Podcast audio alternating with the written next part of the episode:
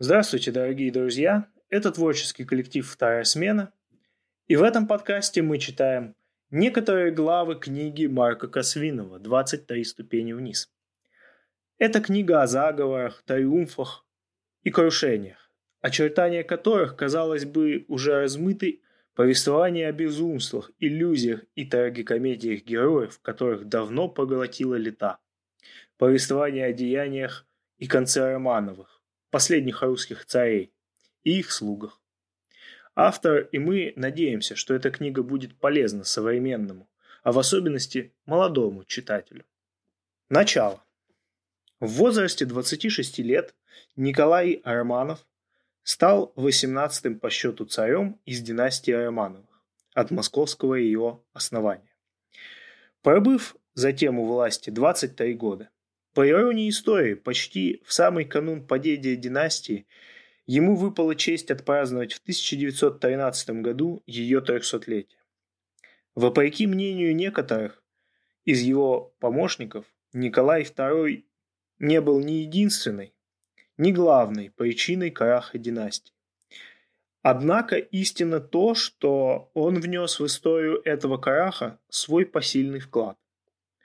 Предки его с отцовской стороны ничего генетически блистательного ему не передали, зато обременили его вполне. Немногие из них кончили как нормальные люди. Из 17 царей Романовых, занимавших трон до Николая II, более или менее естественной смертью умерли лишь единицы. Отец последнего царя, Александр III, умер сравнительно молодым, в возрасте 49 лет. То ли от ушибов, вынесенных из железнодорожной аварии под Харьковом, то ли от нефрита, следствие неумеренных горячительных возлияний. Тяга к спиртному, унаследованная от отца, усугубила, по словам современника, притаившуюся в душевных глубинах Николая жестокость и равнодушие к чужому страданию, столь свойственное роду Романовых вообще. Кое-что досталось ему и от матери – датской принцессы Дагмара. Малый рост, стойкая скрытность, способность взирать на предмет ненависти любезными, доброжелательными, иногда почти влюбленными глазами. Девяти лет от роду престолонаследник увидел себя в организованном для него университете на дому. Преподаватели были подобраны в соответствии с традицией, сложившейся в роду Романовых педагогический коллектив вошли Бунге, Лейер, Штубендорф, Пузаревский, Замысловский, Бекетов, Кюи, а также генерал Данилович. Прежде, кстати, Данилович состоял начальником пехотного училища. На каком-то смотру он понравился Александру Третьему и был назначен заведующим учебными занятиями цесаревича Николая. 12 лет трудилась эта коллегия над развитием интеллекта и вкусов наследника Николая. Потом к курсу обучения был прибавлен 13 год. Главным был на протяжении курса предмет, излагавшийся Победоносцевым. Догма о божественном происхождении самодержавия, о неограниченности и неприкосновенности царской власти. Такие взгляды на воспитание развивал и сам Александр III. Первые восемь лет престолонаследник проходил почти нормальный гимназический курс, если не считать исключения из программы классических языков, усиленных занятием английским, французским и немецким, а также занятий по так называемой политической истории. Последние же пять лет были отданы высшим наукам, с упором на военные. Стратегию и тактику, типографию и геодезию, Лейер читал ему историю войн, Бекетов преподавал химию, Кюри – фортификацию, Штубендорф – топографию, Бунге – статистику и политическую экономию.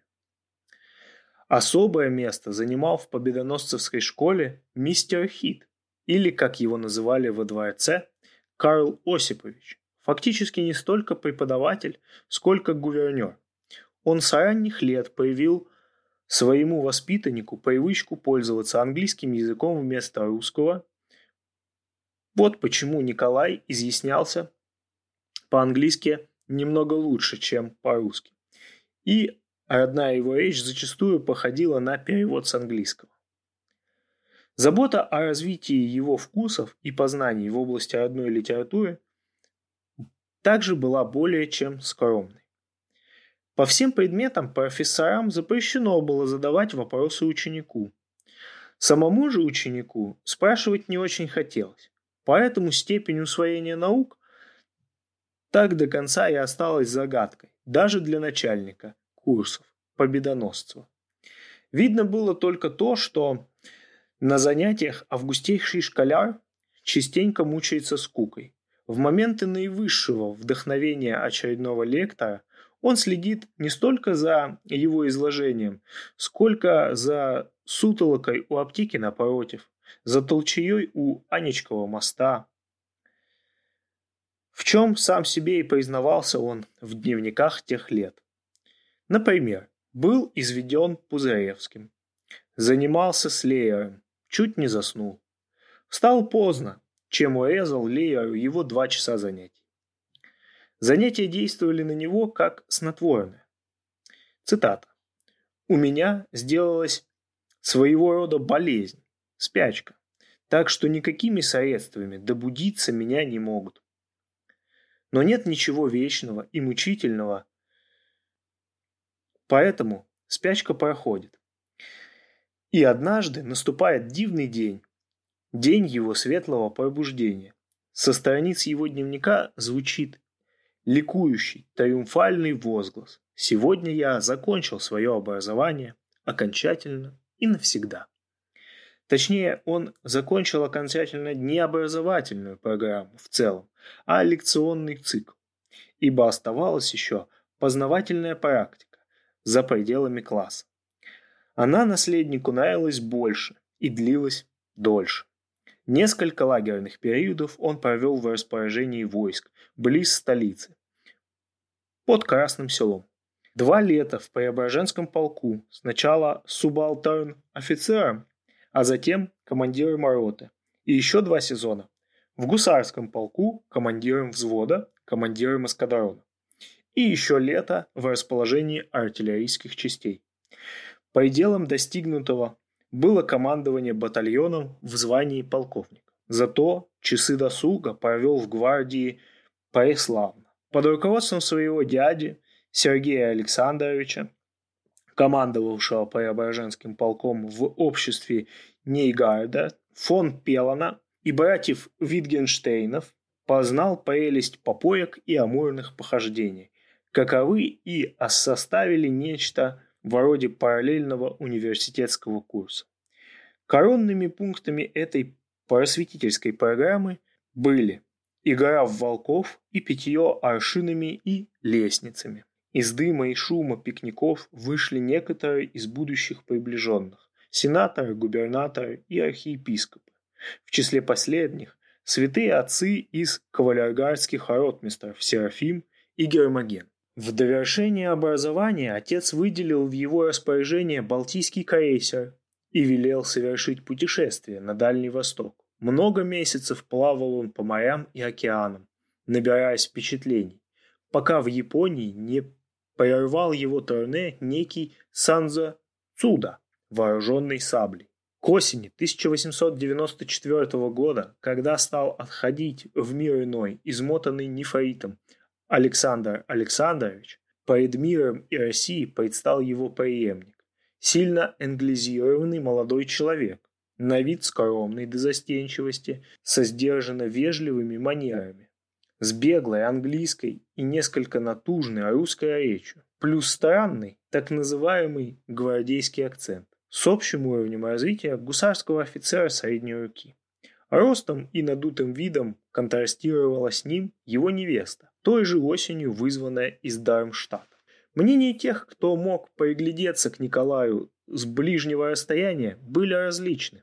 Одни говорили «это штык-юнкер», другие «заларят-прапорщик», третий «новый вариант Павла I», четвертый «благовоспитанный, но опасный двуличием и самомнением молодой человек».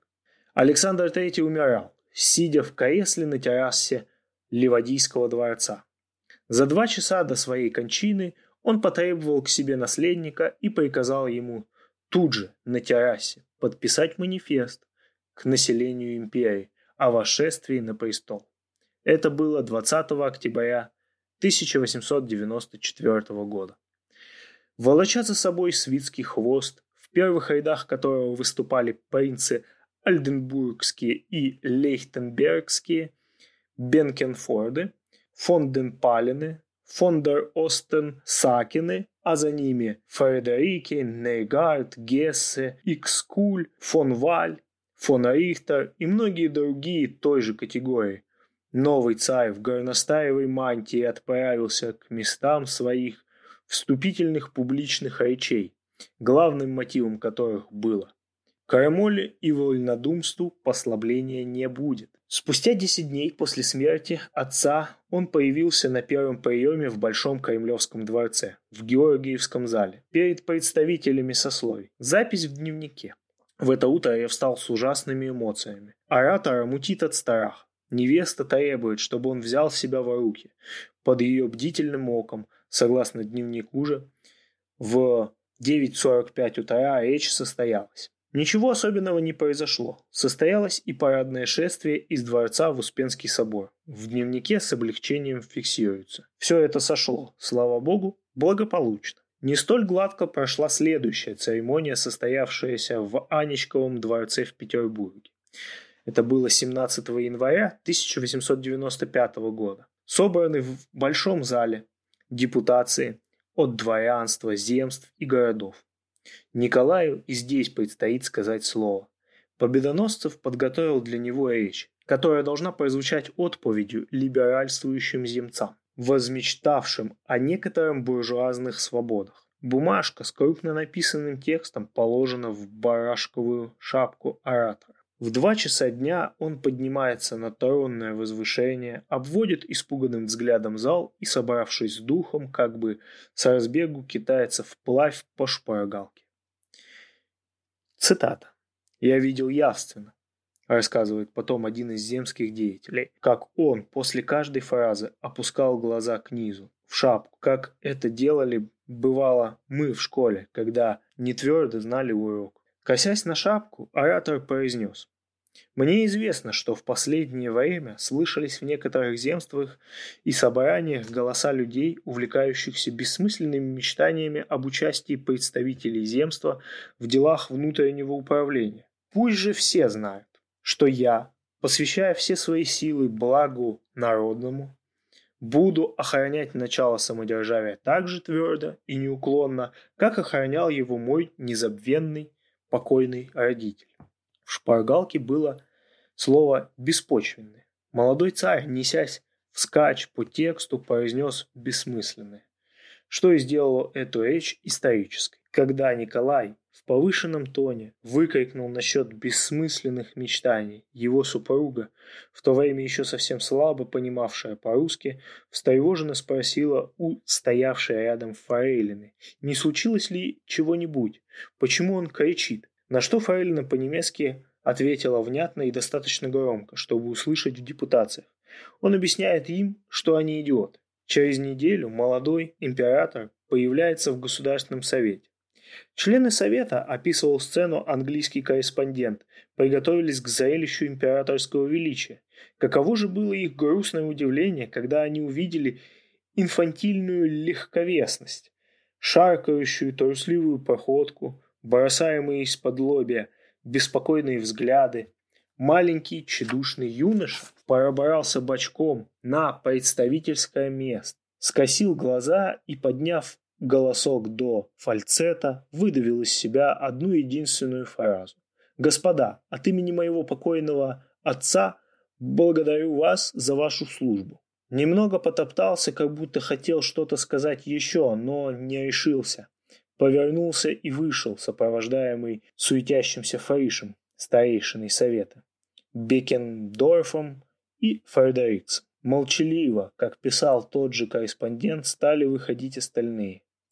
У подъездов на Исаакиевской площади, не разговаривая друг с другом и не прощаясь, расселись они по экипажам и разъехались по домам. Глава «Необыкновенная обыкновенность». Он сидит в зимнем, в кабинете отца за столом, заваленным непрочитанными бумагами. Заводится механизм распоряжений и деяний, которому предстоит функционировать почти четверть века. Он чувствует себя за этим столом непривычно, неловко, он даже как будто немного пуглив. Когда гурьбой вваливаются в кабинет и шумно рассаживаются, где попало, дядья, люди разнузданные и горластые, он ежится в кресле. Пока он сидит у стола, секретарь или дежурный офицер, он еще может сказать дядьям что-нибудь веское, и сказанное принимается с должным почтением. Но как только он остается наедине с дядьями, тяжелый кулак Владимира или Сергея ударяет по столу, и начинающий самодержец жмется в глубине кресла. Пройдет немного времени, он освоится. Тогда они поутихнут и в кабинете будут вести себя смирней, дабы он, чего доброго, не показал им на дверь. Физически он крепок и подвижен, натренировался в гонках яхтных, велосипедных, на скачках, в пеших переходах, в оружейных стрельбах. Человек без кругозора и воображения, с пробуждениями мелкими, большей частью сугубо личными, он принял правление империи как чиновник принимает конторскую должность. Приходит на службу в 9.30, заканчивает занятия в 2 часа дня, дает аудиенции, вызывает министров, выслушивает доклады, иногда председательствует на совещаниях, слушая доклады или председательствуя, он обычно молчалив, замкнут, себе на уме, не торопится высказываться, от оценок или выражения своего мнения уклоняется. Все как будто что-то выжидает. По ходу аудиенции на удрученность министра этим молчанием не обращает внимания. А Родзянко много позднее жаловался своим сотрудникам, что царь, принимая его, скуп на слова. В беседах, большей частью, отделывается молчанием. Ответов на неотложные вопросы не дает. Встреча с ним своего рода пытка – ибо связаны с необходимостью говорить без всякого отклика. Чтобы оживить его, Родзянко во время разговора старался сверлить его взглядом, фиксировать на себе его внимание. Но тот по-прежнему бесстрастно глядел в сторону. В выражении его лица не улавливалось ничего, как говорит Родзянко.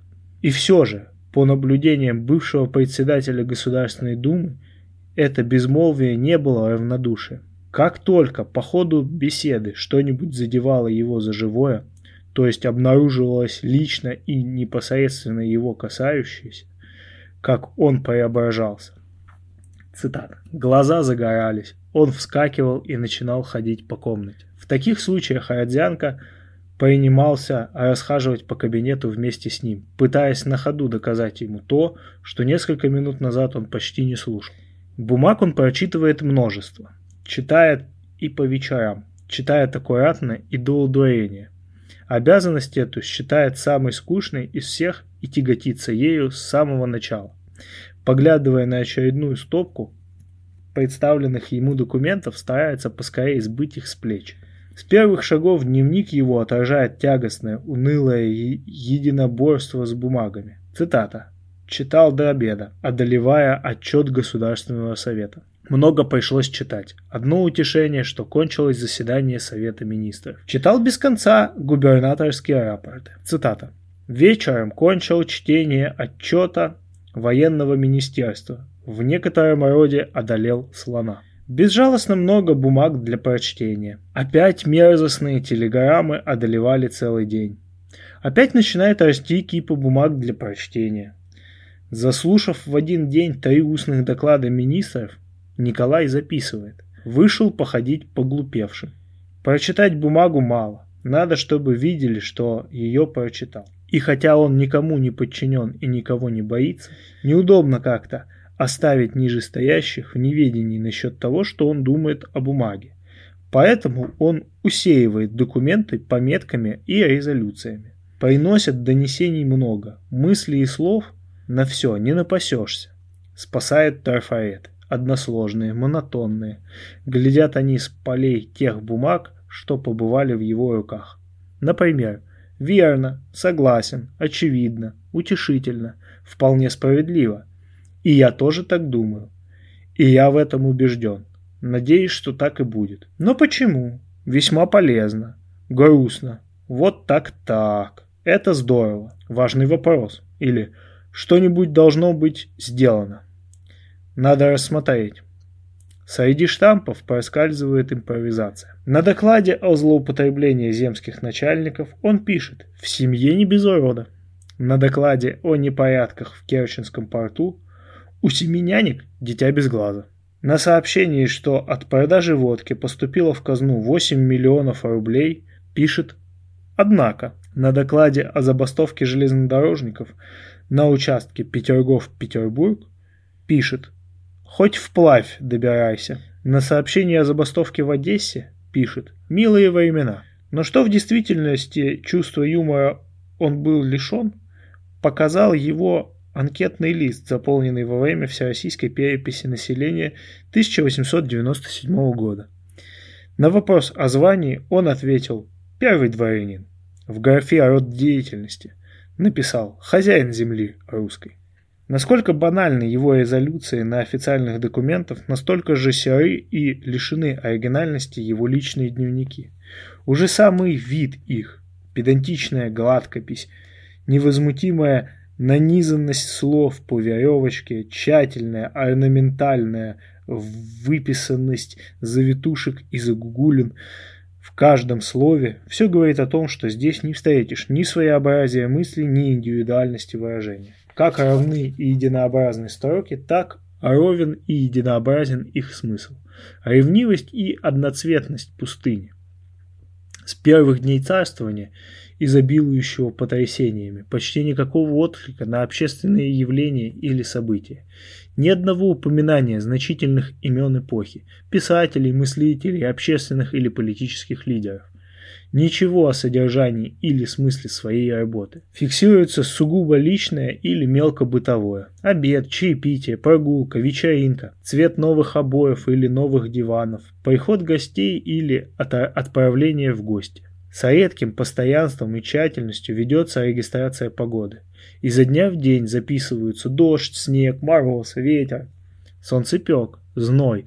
Словно самодержец забрался на самодельную метеорологическую вышку и оттуда, затратой большей части времени и умственных сил, следит за движением тучек на небесах. Там же отмечает положение барометрической стрелки. Носит он обычно офицерскую форму, но не прочь иногда удивить посетителей пестрым экзотическим нарядом. К министрам выходят в черкеске с, с газарями и кинжалом, или в малиновой косоворотке с пояском и в широких шароварах, заправленных в сапоги гармошкой. Перед офицерами, депутациями, на закрытых банкетах произносят иногда краткие речи. Собранные воедино, эти речи – производят такое впечатление, что власти считают себя вынужденными вмешаться с целью оградить достоинство царя. Считает себя интеллигентным человеком, но все же не переносит слово «интеллигент». Читает газеты «Новое время» и «Гражданин», сборники легких, увеселительных рассказов, уснащенных картинами и карикатурами. Горбунова, Лейкина, Аверченко и Тэфи – с произведениями Толстого, Тургенева и Лескова познакомиться много лет спустя, уже в Тобольской ссылке. Пригласил однажды Горбунова во дворец для чтения в его семье рассказов вслух. Тот пришел, чтение его оказалось очень забавным. Позднее посылал такое же приглашение Аркадию Аверченко, но тот уклонился. Любит, отделавшись от трудов дневных государственных, расклеивать по альбомам фотокарточки, играть в домино, пилить дрова, еще доставляет ему удовольствие перебираться на жительство из дворца во дворец, из Зимнего в Большой Петерговский, из Петерговского в Павловск, из Павловска в Царское село, из Царского села в Крым, в Ливадию, из Ливадии в Анечков. В таких случаях хлопочет по хозяйству лично, укладывает чемоданы собственноручно, сам составляет инвентарные описи, дабы где чего не потерялось. На новом месте сам и разбирает чемоданы развешивает картинки и иконки, расставляет по своему вкусу кресла и кушетки. Считает себя профессиональным военным, хотя званием недоволен. Пожаловался как-то жене, что застоял в звании полковника. А по восшествии на престол продвижение в звании не положено. Любит войсковые смотры и парады. Иногда посещает полковые праздники. По воцарении одну из первых государственных проблем узарел в армейской униформе, особенно в пуговицах. Как должны застегиваться шинели, кители и гимнастерки на пуговицы или на крючки? Через посредство супруги и консультацию по крючкам вовлекся в поздамский кузен Вильгельм. Тот шлет телеграмму. «Ники, неужели ты действительно собираешься перейти на пуговицы? Хорошенько подумай, как следует взвесь». «Да», — отвечает новатор, — «все взвешено. Вопрос решен в пользу пуговиц. Но какими должны быть пуговицы? Темные или светлые? По здравому размышлению решена и эта головоломка. Пуговицы должны быть светлыми, то есть блестящими. Обои должны быть пестренькими, книжки веселенькими, пуговицы блестящими. Ну а памятник отцу, он одновременно должен внушать и благоговение перед недосягаемой верховной властью, и трепет перед обыкновенным городовым. Сам Николай как бы олицетворял эту недосягаемость и обыкновенность. Он весь был, по выражению современника, необыкновенная обыкновенность. Воздвигнутый на Знаменской площади в Петербурге монумент Александра III – редчайший образец монументальной скульптурной карикатуры. То был памятник и государственно-политическому уровню отца, и духовно-эстетическому уровню сына. В своем намерении поставить памятник отцу Николай впервые заговорил а, с министрами в 1897 году. Конкурс на проект был объявлен через 6 лет. Авторы выступали анонимно, под условными девизами. Проекты были экспонированы на закрытой выставке в Зимнем дворце. К осмотру допущены были только члены царской фамилии и некоторые сановники. Николай, поддержанный матерью, остановил свой выбор на, то, на одном проекте, объявив его лучшим. Вскрыла пакет и прочитала имя. Пауло Трубецкой. Автора вызвали к Вите, потом представили царю. Выяснилось, родился в Италии, возраст 25 лет, приехал в Россию недавно, преподает в художественном училище в Москве является незаконно рожденным сыном обнищавшего во имя князя Трубецкого и итальянки. Приглашен был в Россию Петром Николаевичем Трубецким, предводителем московского дворянства, который и поселил его как родственника в своем доме. Витте, скульптор, показался человеком необразованным, маловоспитанным, но с большим художественным талантом. Николаю и Марии Федоровне он очень понравился. Его проект был принят и утвержден. Для руководства строительством была утверждена комиссия под председательством Голицына, князя, при участии художника Бенуа и Гарафа Толстого, одно время министра просвещения. В специально для него оборудованном павильоне на Невском проспекте Трубецкой работал энергично, напряженно и с большим творческим увлечением. Был к себе требователен. Сделанное неоднократно переделывал, комиссию игнорировал. С Голицыным был строптив. Указаниям его не подчинялся. Внутренней сути произведения не поняли ни Николай, несколько раз по ходу работы он приезжал в павильон, ни Мария Федоровна, ни царедворцы. Только великий князь Владимир Александрович смутно заподозрил, что готовится карикатура на его покойного брата, ну то есть Александр III но Николай не захотел его слушать. Для отливки статуи повезли мастеров из Италии. Ездил за ними и отбирал их Голицын. За год до начала литейных работ Витте пожелал проверить, как будет выглядеть композиция на площади. Ночью на деревянный пьедестал была поставлена модель. Цитата. «Помню, в 4 часа ночи по рассвету поехал я туда. Еще никого из публики не было. Мы открыли его. На меня произвел этот памятник угнетающее впечатление. До такой степени он был уродлив. Памятник обошелся казне в 1 миллион рублей. Он открыт в 1909 году и удален с площади в 1937. Иногда молодой царь председательствует в Государственном совете и на так называемых особых совещаниях, помаленьку осваивается и с этим делом. Сидит на председательском месте спокойно, слушает внимательно, сам высказывается мало, лишнего и неуместного не говорит. А если что и скажет, искры Божьей никакой в обсуждении не вносит. Было так в начале, будет так и спустя годы. Царь – чиновник, язык – чиновника, ход мысли – чиновничий. И все это лишь одна из сторон его личности. Сдваиваются и наплывают одна на другую черты его портрета тех ранних лет правления, оставленные современниками, очевидцами и приближенными. Двоеточие. Внешняя скромность, даже застенчивость и припадки самодурства и своевластия. Своеволие. Наружная уравновешенность и затаившийся в глазах невротический страх.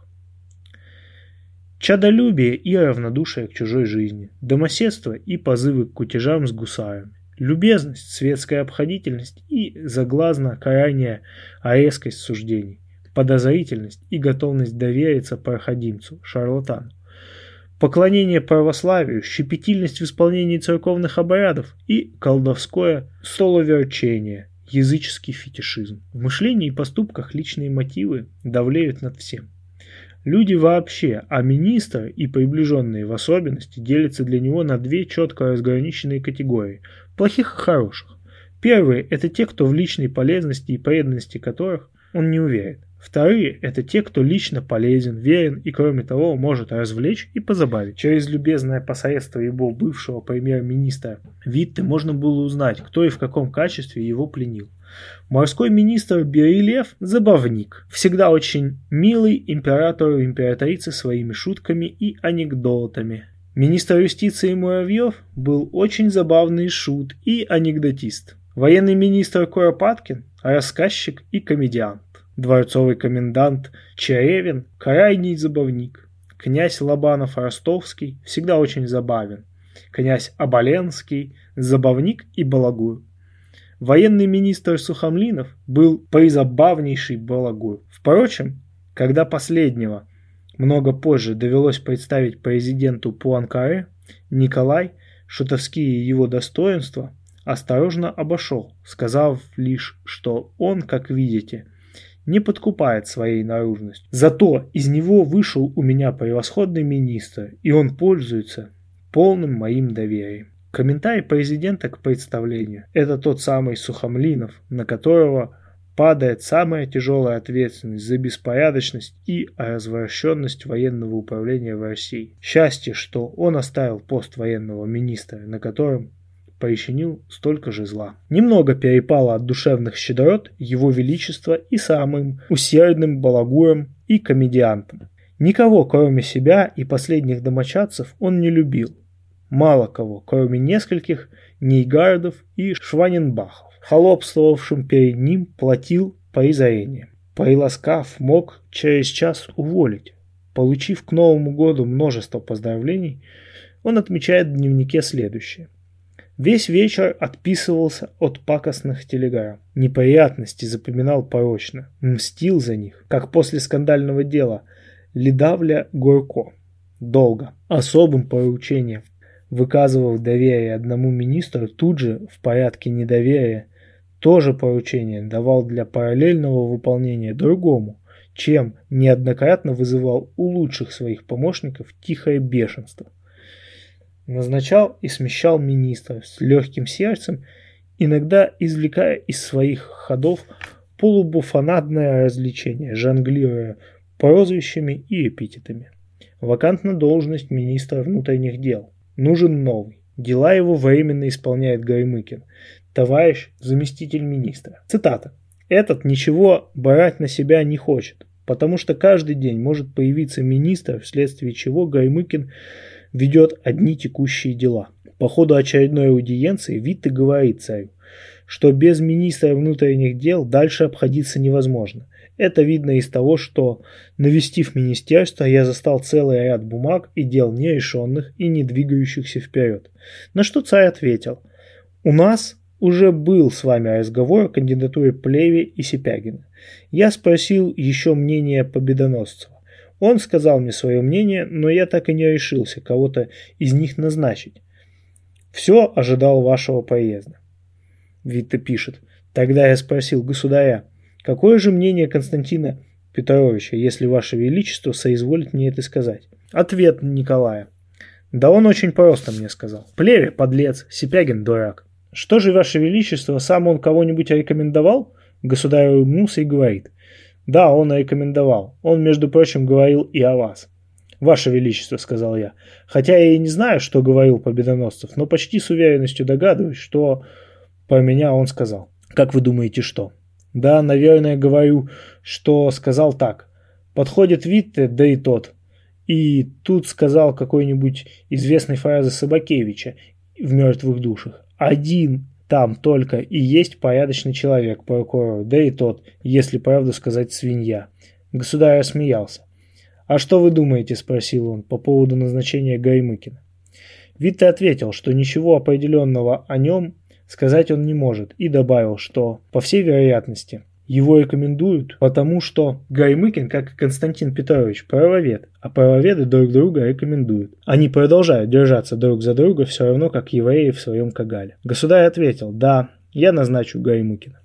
Между тем, речь шла как раз об одном из тех ведомств, которых царь питал особую симпатию, чтобы не сказать нежность. Это ведомство обеспечивало не только полицейский порядок в империи, но и безопасность его, царя, священной особы. Правда, кое-кто из помощников, по словам Вита, спрашивал себя, ну кто же на такого императора, как Николай II, может покуситься? Похоже было, что бомбометатели – Личностью его и в самом деле не очень-то интересуются. Признаков какой-нибудь охоты за Николаем II, как и за его дедом и отцом, никто не замечал ни тогда, ни после. Такие происшествия, как выстрел э, по дворцу из пушки Петропавловской крепости или крушение яхты «Штандарт» в финских шхерах, больше смахивали на недоразумение. Под дулом пистолета Багрова в Киевском оперном театре царь и Столыпин сидели рядом. Первый внимание террориста-провокатора не удостоился. Мишенью для выстрела в упор был взят именно второй. По выступлении Николая II на пост по Витте было признано как бы неудобным уметь, иметь начальника охраны. Так что должность эта была упразднена. Вместо нее ввели должность дворцового коменданта, как бы только начальника внешнего порядка. На практике реформа обернулась тем, что прежняя военная охрана царя была гораздо малочисленная, а теперь значительно возросла. Прежде и полицейский штат был сравнительно меньше. Прежде охрана Его Величества занимала только охрана Его Величества, а ныне она, кроме того, представляет черный кабинет и гвардию секретной полиции. Ко всему прочему, разница получилась еще та, что прежде должность начальника охраны занимали такие сравнительно крупные лица, как граф Воронцов-Дашков и генерал-адъютант Черевин. При Николае II этой должности стоят такие сравнительно ничтожные люди, как Гессе, князь Янгалычев, Тарепов, а теперь еще и Дедюлин. С помощью категории «молодой» помазанник Божий стремится удержать верноподданных на максимальных от себя расстояниях. Пока он сидит во дворце, это не слишком сложно. Иное дело, когда он хочет перебраться из Зимнего в Ливадию или вообще вздумает поездить по империи колесят и его родственники. Никто из них не может заранее сказать, где и какой случится конфуз. На тысячеверстных железнодорожных и шоссейных магистралях объявляется военное положение. Выдвигаются на линии путей полки и дивизии, приведенные в боевую готовность. Солдатам выдают боевые патроны, маршевый продовольственный рацион. Станции наводняются жандармами, сыщиками и добровольцами от черной сотни. Приостанавливается всякое другое движение по путям и под мостами. Отдается приказ в зоне прохождения царского поезда или проезда царского кортежа стрелять в подозрительных без предупреждения. Почти ни одно дальнее путешествие царя не обходится без нескольких убийств. Стреляет в железнодорожных обходчиков, направляющихся к своим сторожкам – на разъездах, в ремонтных рабочих, в стрелочников, в телеграфистов, в крестьян, которые, не зная, что объявлено военное положение, или не разобравшись, что оно означает, едут, как обычно, на телегах к переездам. Особенно круто приходится платогонам. Если на момент прохождения царского поезда они оказываются под железнодорожными мостами, они, они обычно плывут издалека – Предупреждений никаких не получают. Останавливать плоты, особенно на быстром течении, не могут. Поэтому с мостов жандармерия расстреливает их в упор. Как охранялось путешествие особо Николая, это запечатлел обращенный к населению приказ генерал-лейтенанта Иоахима фон Утенберга по случаю высочайшего проезда через Тамбовскую губернию и Саратовскую пустынь на Богомолье. Цитата из приказа. 1. Все строения, жилые и холодные, как на самом пути, так и на стоянии 10 саженей по обе стороны от дороги, за двое суток до высочайшего проезда тщательно осматриваются комиссией, состоящей из полицейских и жандармного офицера, местного сельского старосты и двух понятых. Те строения, в которых нет особой надобности, опечатываются. За сутки до проезда в каждый дом, находящийся на пути следовательно, помещаются два охранника. Все выходящие на улицу окна и отверстия на чердаках заколачиваются. При расстановке жителей на местах во время проезда все котомки как посторонних лиц, так и охранников относятся на несколько десятков саженей в тыл охраны и там складываются и разбираются лишь после высочайшего проезда. Пятый пункт. Расходиться жители могут лишь с разрешения старшего полицейского офицера, когда последний экипаж скроется из виду.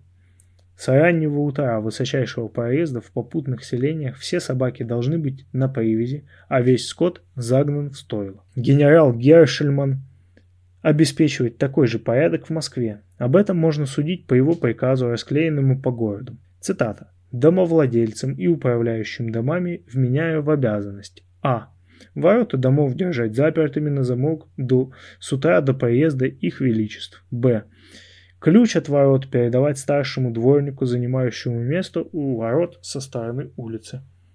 В. В ворота пропускать исключительно живущих в домах, получивших право входа в квартиру, согласно особого списка.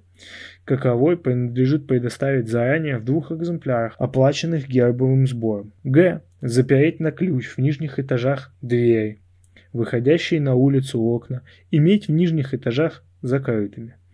В верхних этажах открытые окна разрешать только под личную ответственность владельца помещения. Д преградить доступ на чердаки и крыши для достижения каковой цели вход на чердак по предварительному осмотру членов особой комиссии должен быть заперт и опечатан. Возвратившись из очередного путешествия, молодая императорская чета предавалась в зимнем текущим приятным занятиям.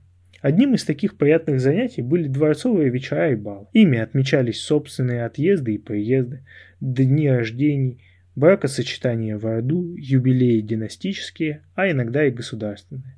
На балах, как и вообще во дворце, чита чувствовала себя, конечно, уютнее и спокойнее, чем в дороге. Много перов задал царь в зимнем для родовитой знати. Преподнес он в начале царствования угощение и народу. Здравствуйте! Это творческий коллектив «Вторая смена» В этом подкасте мы читаем некоторые главы книги Марка Косвинова «23 ступени вниз».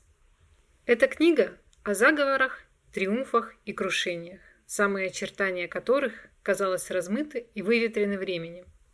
Повествование о безумствах, иллюзиях и трагикомедиях героев, которых давно поглотила лета. Повествование о деяниях и конце Романовых, последних русских царей и их слугах. Автор надеется, что его книга будет полезна современному, в особенности молодому читателю. Мы тоже. Ходынка. За манифестом о воцарении следовало быть коронация. Совершалась она в первопрестольной Москве. Подготовка церемониала была возложена на обер церемонии мейстера двора фон дер Палина, министра двора Воронцова-Дашкова и его товарища, заместителя Фредерикса.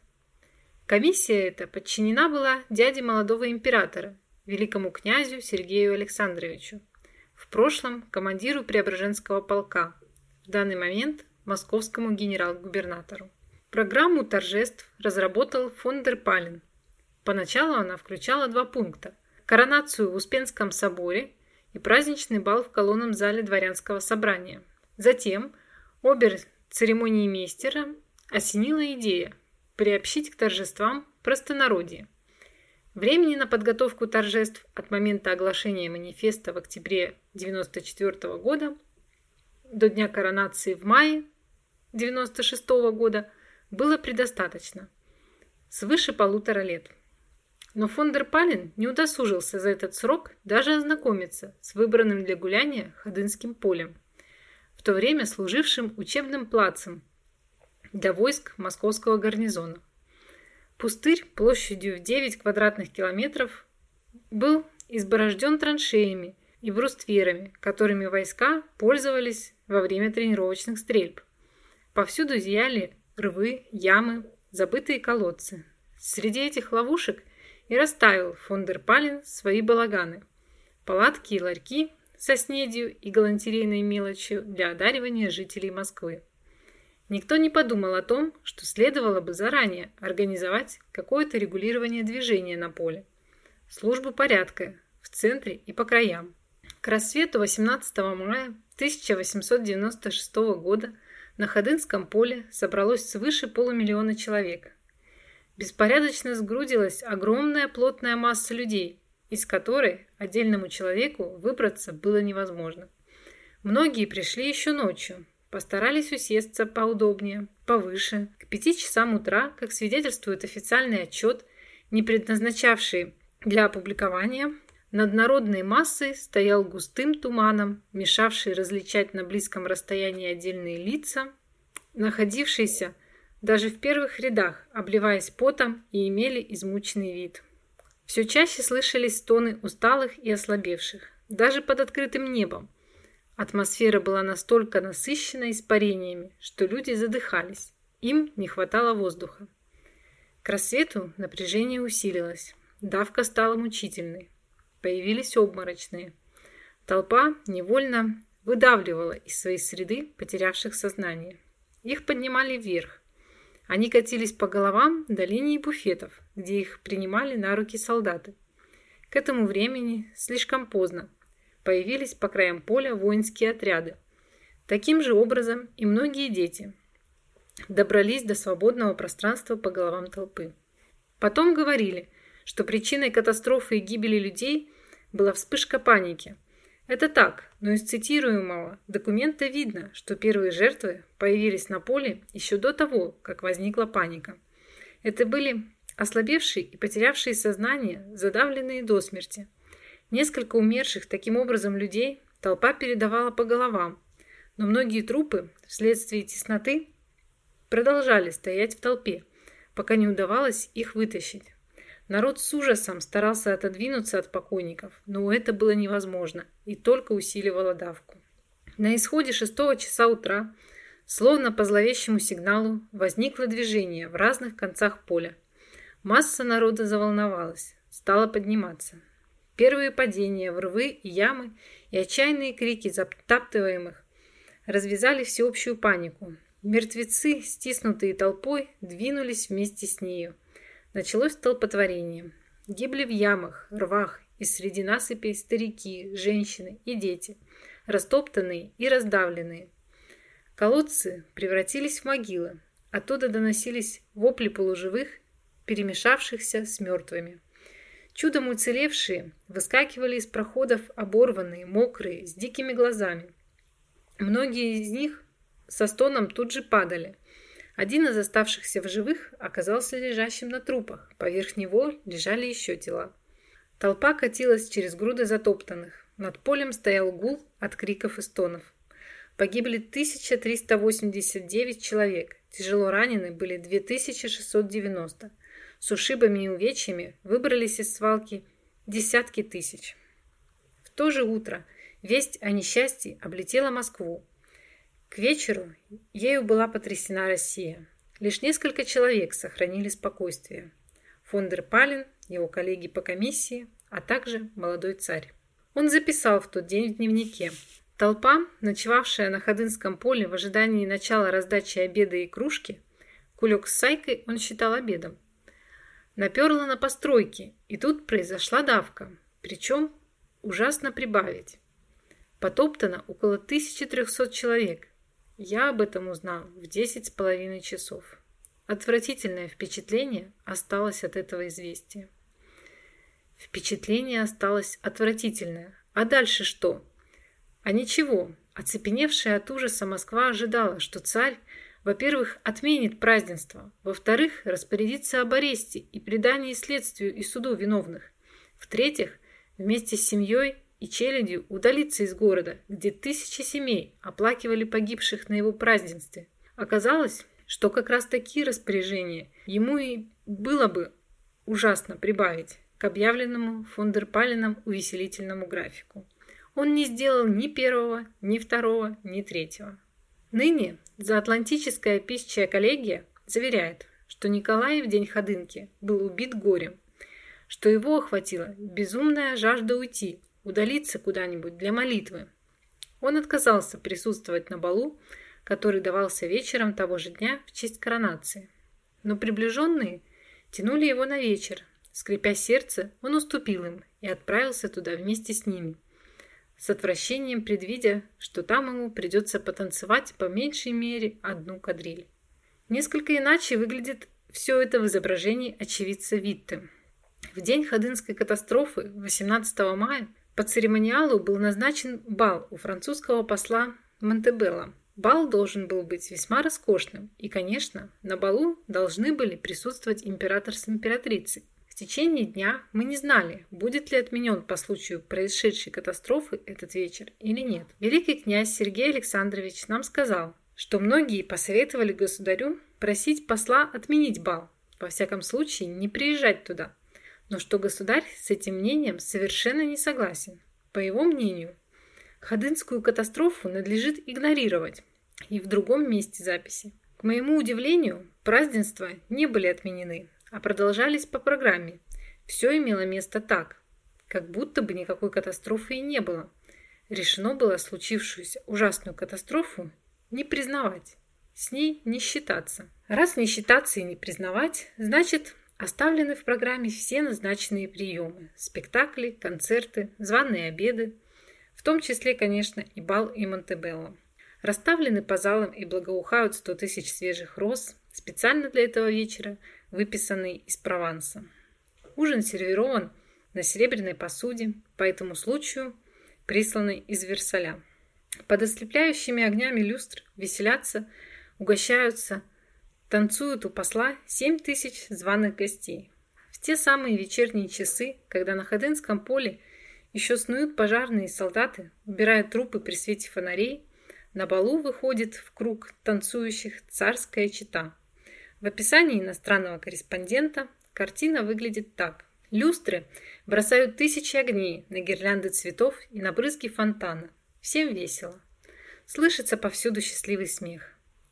А весь день эта знать видела мертвых, целые кучи мертвых, обжигаемых солнцем. Образуются на балу кружки, теснятся к середине. Там император с императрицей танцуют кадриль. Потом снова утро.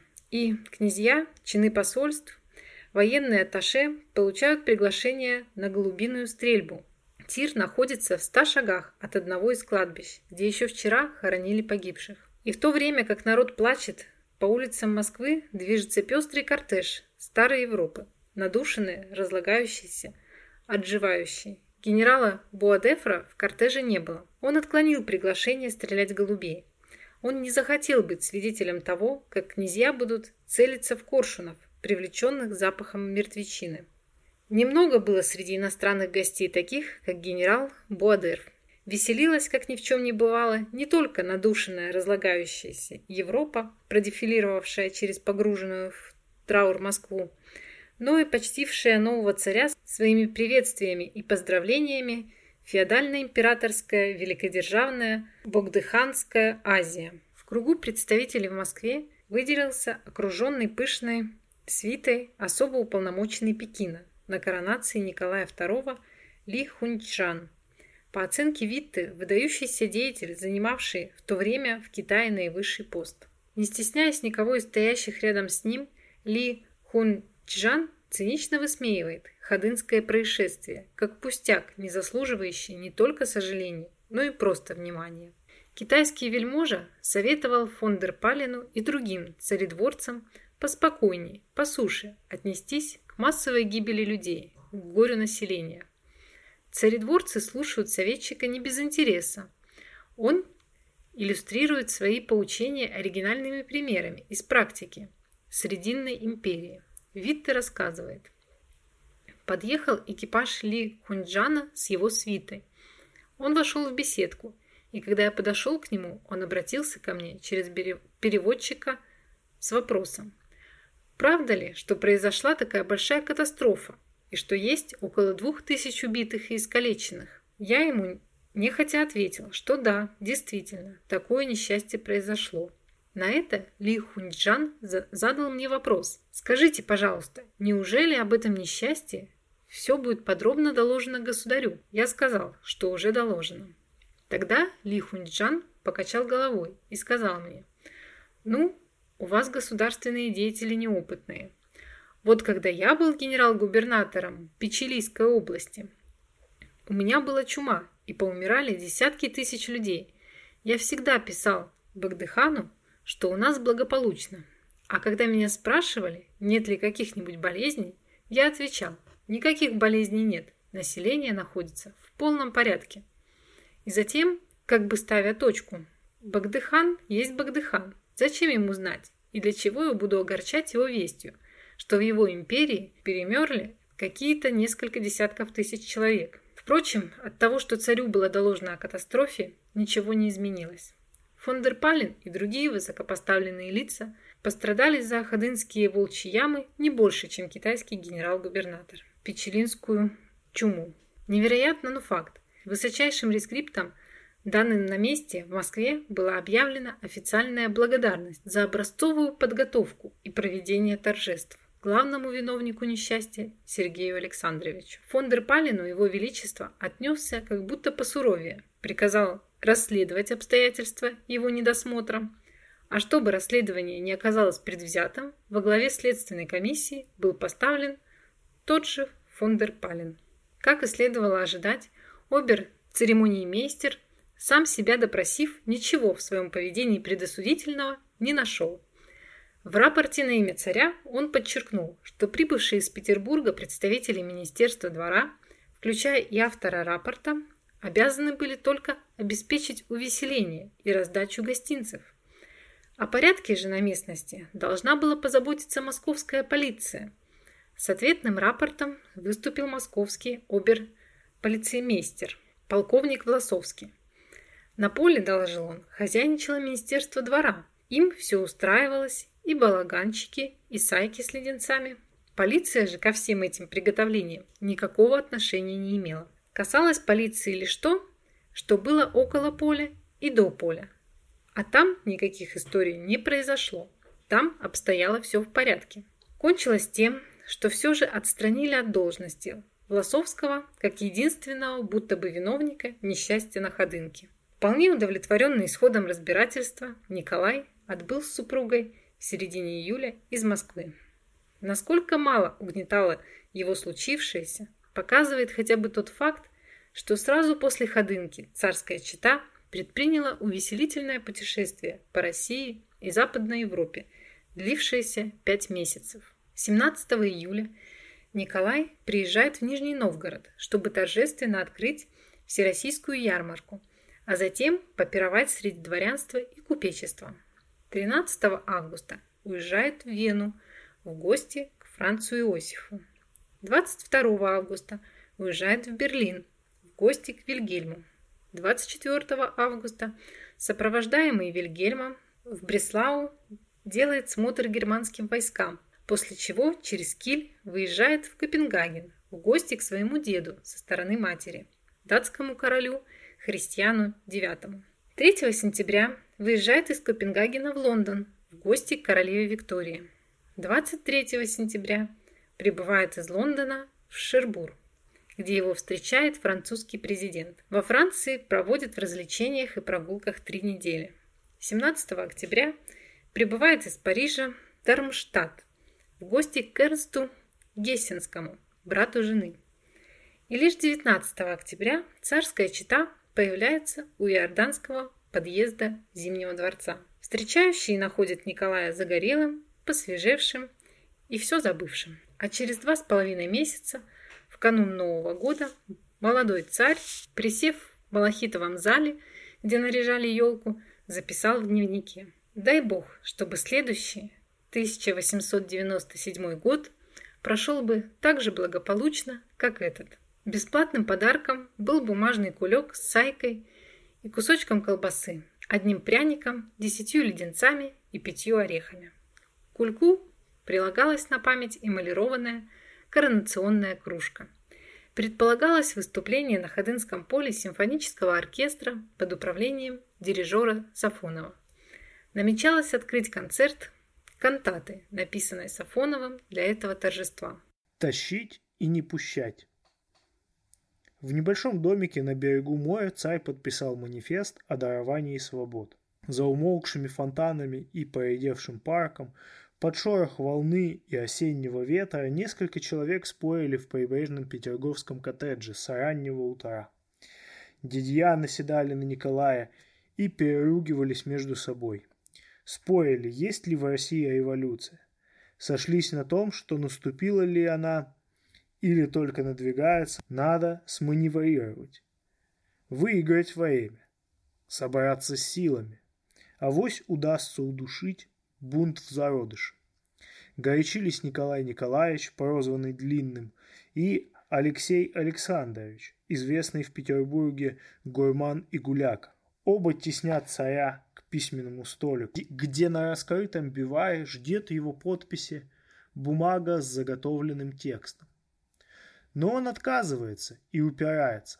Он на это не пойдет. Подпись свою на таком документе он не поставит. Никаких послаблений, никаких свобод. Не просите и не уговаривайте. Напрасная трата времени. Снова, в который раз, выступает вперед и нависает над племянником длинный бегает по кабинету, рассыпая на ходу не совсем деликатную словесность Владимир Александрович. Уступка это ненадолго, повторяют они. Это не уступка, а уловка. Надо схитрить и извернуться, иначе все пропадет. Отказывается. Надолго ли, ненадолго, все равно. Царь не расположен. Папенька такого не наказывали. Напротив, они завещали не поддаваться ни прямой крамоле, ни юлящему либерализму. Их наказ был иной.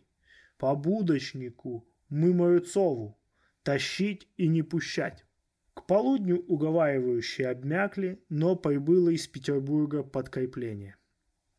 Витте, глава правительства, он же один из авторов проекта манифеста. На ходу, выскочив из коляски, побежал вниз по парку, по опавшей листве. Снова в коттедже уговор. Под шум прибоя и ветра бархатно журчат круглые, настойчивые речи Витте. «Я вам не советую, — говорит он Николаю, — ходить на ненадежном судне по открытому океану. Переждите грозу в гавани. Эту паузу в ожидании дает вам манифест о свободах. Переждав в Тихой Гавани непогоду, вы сможете взять прежний курс. У вас снова будут развязаны руки. Но реакция та же. Нет. Ни в какую. Его желание иное. Не отступать перед Крамолой, навалиться на нее силой утроенной, удесятеренной. Пойти на нее огнем и мечом. Подписи не будет, льготы попустительства не будет. Он не такой. Его принимают за кого-то другого. Теперь, кажется, увядает и Сергей Юрьевич. Но осталась у него еще одна невыложенная карта. Последние известия, привезенные из правительственной канцелярии. Он считает своим долгом довести до сведения Его Величества, что общее число бастующих по империи перевалило за миллион, бунтующих по деревне за три миллиона, что число разгромленных крестьянами помещичьих имений достигло двух тысяч, что отмечены первые бунты в армейских корпусах, возвращающихся с Дальнего Востока, что если выступления мастеровых, мужиков и возвращающихся из Маньчжурии солдат сольются воедино, а маневр с манифестом не состоится, его Величеству с семьей, возможно, придется эмигрировать из России. О последнем свидетельствует поступивший из Берлина запрос. Не желает ли его величество, чтобы на случай необходимости выезда был послан к Петергофу в его распоряжение германский эскадренный миноносец? Пауза. Молчание. Пять минут. Десять. Кажется, попадание. Дошло. Он что-то понял. Похоже, он уловил. Какой выбор? Манифест или германский крейсер? Пожалуй, лучше манифест. С миноносцем подождем. Он сел у стола, ранее вставший, чтобы перекреститься, и подписал. Не у стола, стоящего на возвышенности, где он принимает доклады, а у стола, стоящего в середине комнаты, за которым он занимается. Такого в его практике еще не бывало. Подумать только, какое унижение. Ему пришлось собственной подписью скрепить грамоту о представлении прав своим подданным. Конечно, ранее вставший, чтобы перекреститься. До сих пор его обычаем были иного рода санкции, резолюции и повеления. Они засвидетельствовали перед современниками и потомками, что в Российской империи самым последовательным, упорным и бескомпромиссным стажем царизма был сам царь.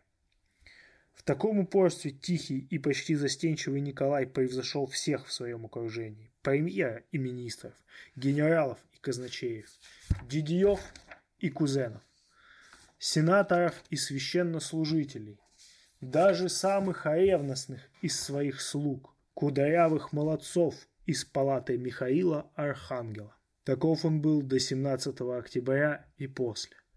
В начале царствования и в конце, в препирательствах на Петерговском взморье и несколькими годами раньше, когда с другого взморья, Крымского, в порядке своей социальной педагогики принялся поучать царя здравомыслию и благоразумию Лев Николаевич Толстой. Случалось и прежде в истории России. Писатели пытались оздоравливающе повлиять на царей. Достаточно вспомнить Герцена и Александра II. Толстовское обличение в адрес последнего самодержца стоит рядом с герценским обличительными обращениями к царю-освободителю. Царь-освободитель здесь в кавычках.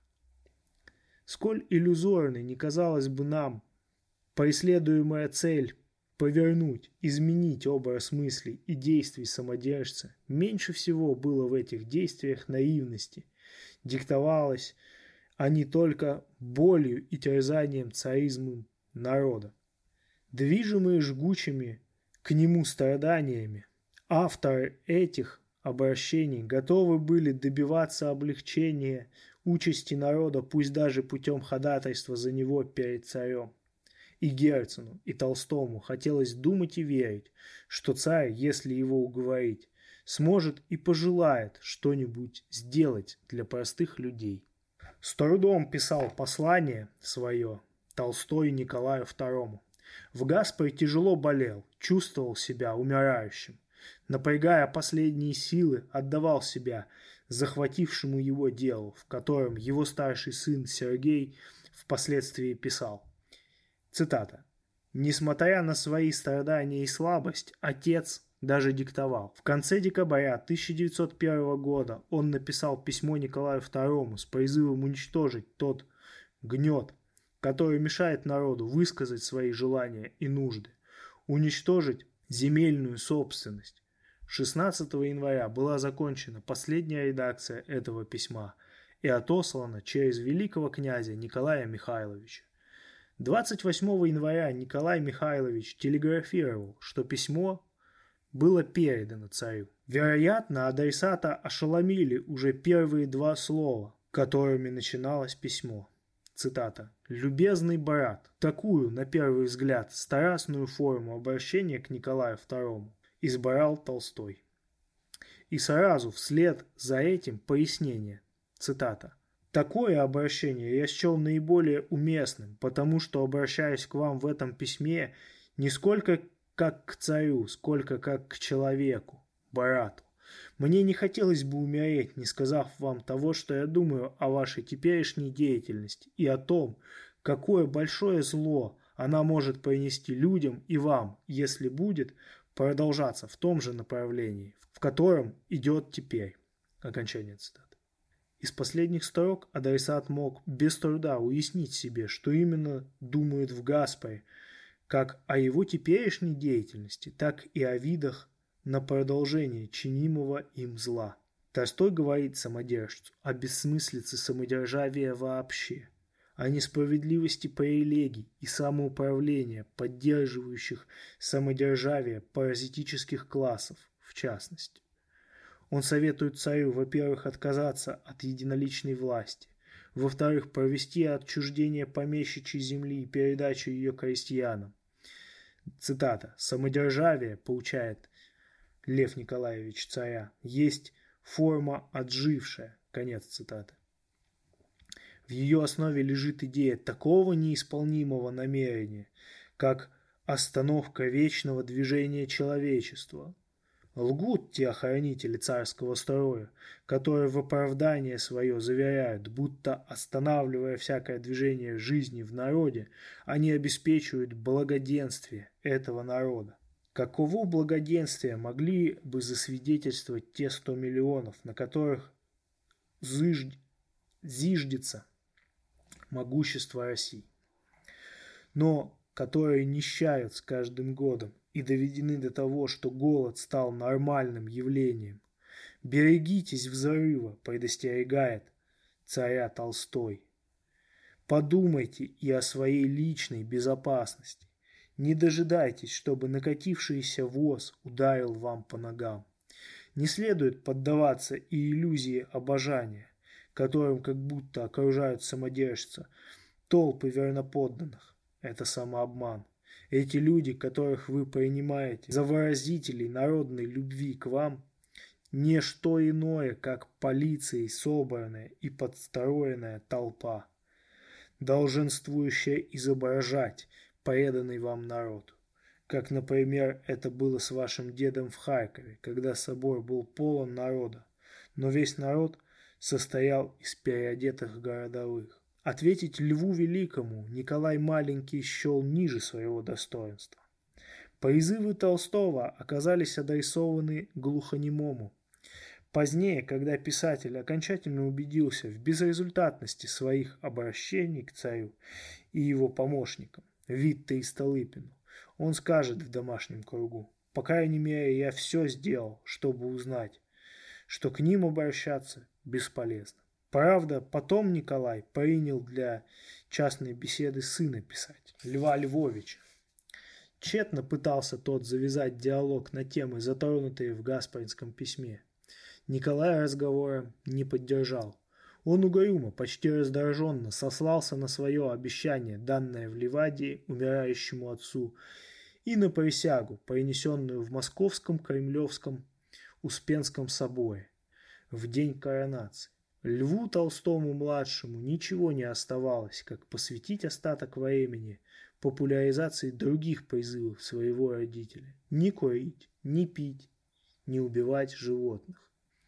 Пояснение по этим тезисам Николай выслушал спокойнее, с любопытством и даже не без видимого удовольствия, хотя потом не бросил ни пить, ни курить, ни стрелять в животных и птиц, например, ворон, пальба по которым была едва ли не единственным его развлечением. Кончилась эта толстовская попытка просвещения разбойников тем, чем она только и могла закончиться, то есть ничем. Убедившись в таком результате, Толстой, вопреки всем своим проповедям о всепрощении и безотчетной любви, проникается острым чувством гнева и личной враждебности к Николаю II. Тот, кого он называл любезным братом впредь в беседах и письмах, клеймится как малоумный гусарский офицер, а под конец назван палачом и убийцей. Охотно воспроизводит Лев Николаевич перед своими друзьями самые резкие оценки деятельности царя, доносящиеся из низов народных. Цитата.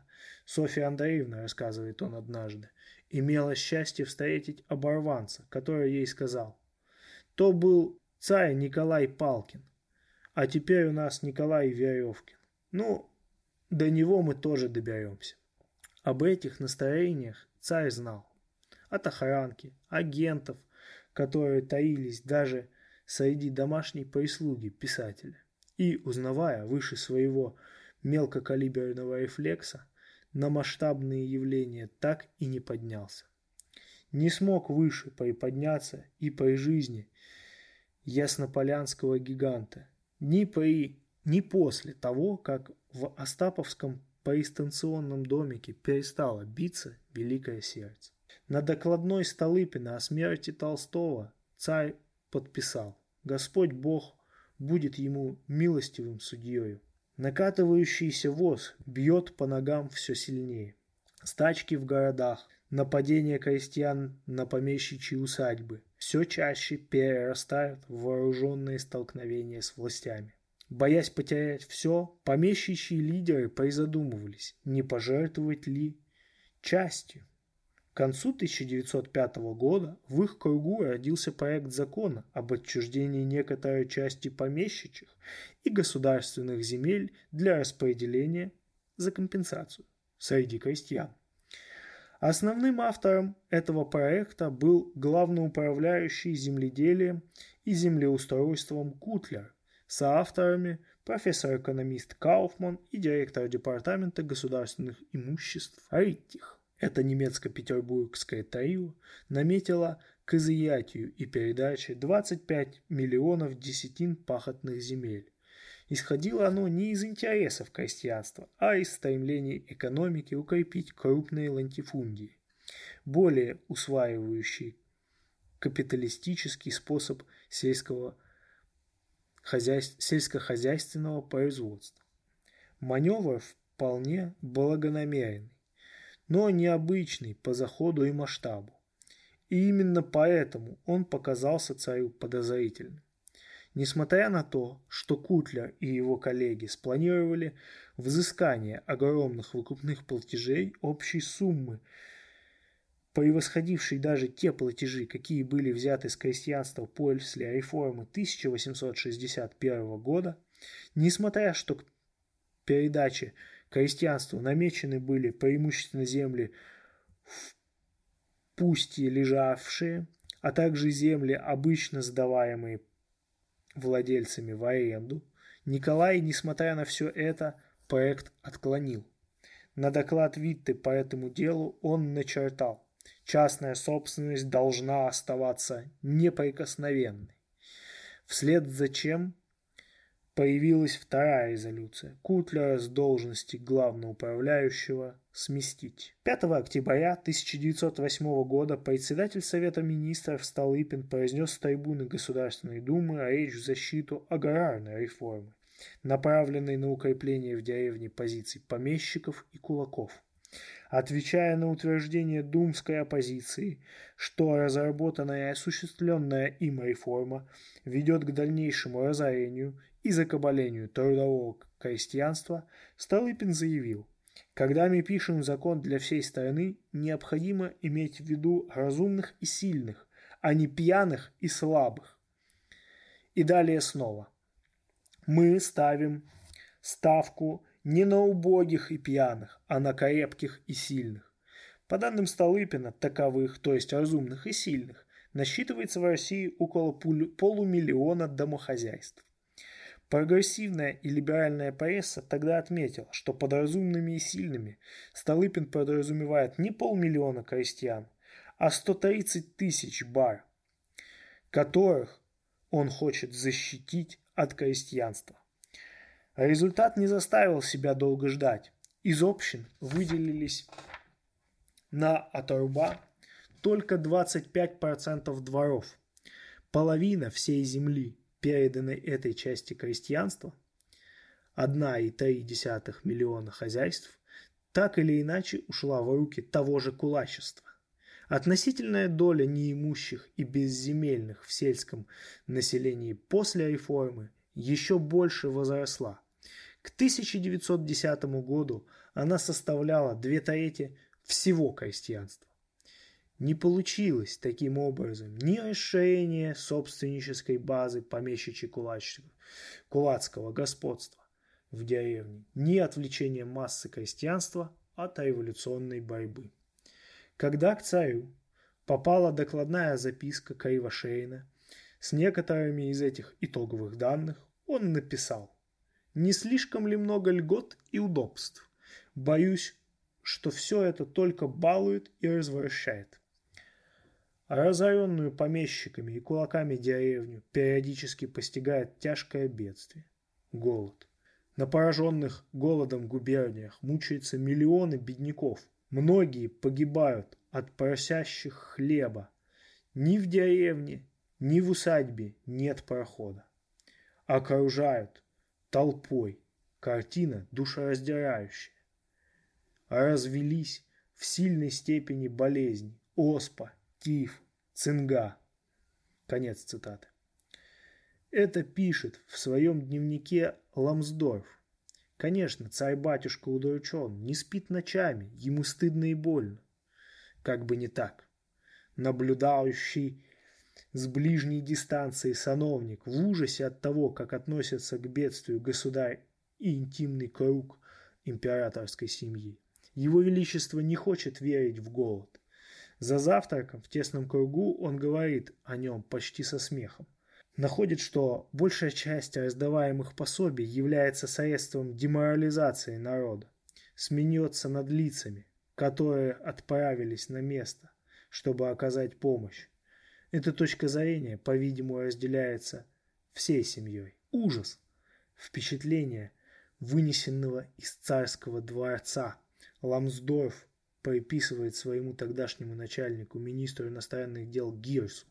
На первый взгляд может показаться, что вместе с Гирсом ужасается и его заместитель Ламсдорф. В действительности последний вторит августейшему шефу. Обоих. Царю, считая, как он, в спасении умирающих с голоду деморализует умирающих. Ламсдорф записывает. Они, то есть громадное большинство крестьян и рабочих, гоняется за пособием и получает его даром, вместо того, чтобы работать и пособие это заслужить. Такой непорядок, по мнению автора, страшнее самого голода.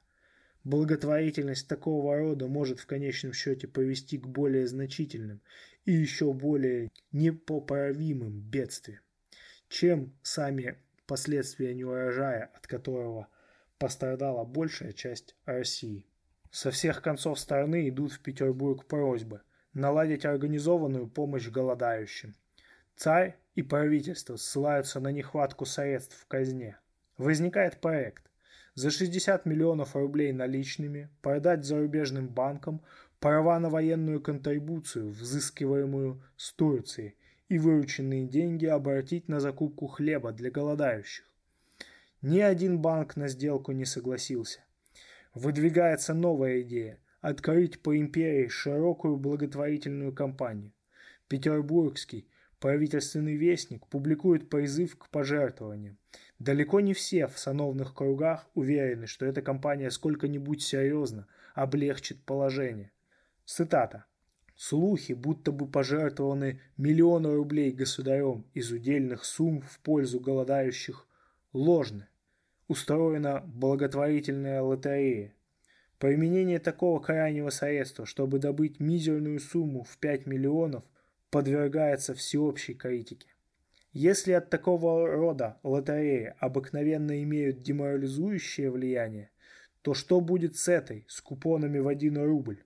При этом нет никакого контроля над расходованием собранных сумм, и в разных местах уже совершены значительные растраты. Ламсдорф. Дневник. Все же силами общественности кое-что существенное было сделано. Добровольцы и активисты из самого народа собирали по стороне деньги, закупали и отправляли в бедствующие регионы хлеб, открывали на местах столовые. Много хлопотал, душевно страдая, и Лев Николаевич Толстой. Но и общественности вставляли палки в колеса все те же чиновники, которые сами в помощь голодающим ничего не сделали и сделать не хотели. Отличился в этой части некий полковник фон Вендейх, приближенный царя, в то время инспектор Министерства путей сообщения, позднее заместитель министра путей сообщения. Посланный особо уполномоченным в пострадавшие районы, он дезорганизовал грузовое движение на центральных железнодорожных магистралях, загнал в тупики 11 тысяч вагонов с зерном, На загроможденных путях намокли и стали загнивать шесть с половиной миллионов пудов пшеницы и ржи. Когда в поведении, о поведении фон Дитриха доложили царю, он раздраженно возразил, «Не говорите о нем вздора, это достойный офицер». И добавил, Всяких побирающих всегда будет много, а таких верных людей, как Вендрих, раз-два и обчелся. Мало было обречь на нищету и голод сто миллионов. Их надо было еще удержать в невежестве и темноте.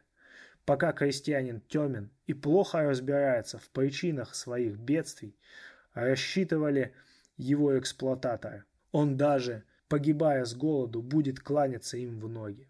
Ему утверждали они, исторически свойственно поддерживать, подпирать основы консерватизма и монархической старозаветности. И он таким и останется, если держать его подальше от школы и грамоты, не давать ему в руки простого букваря.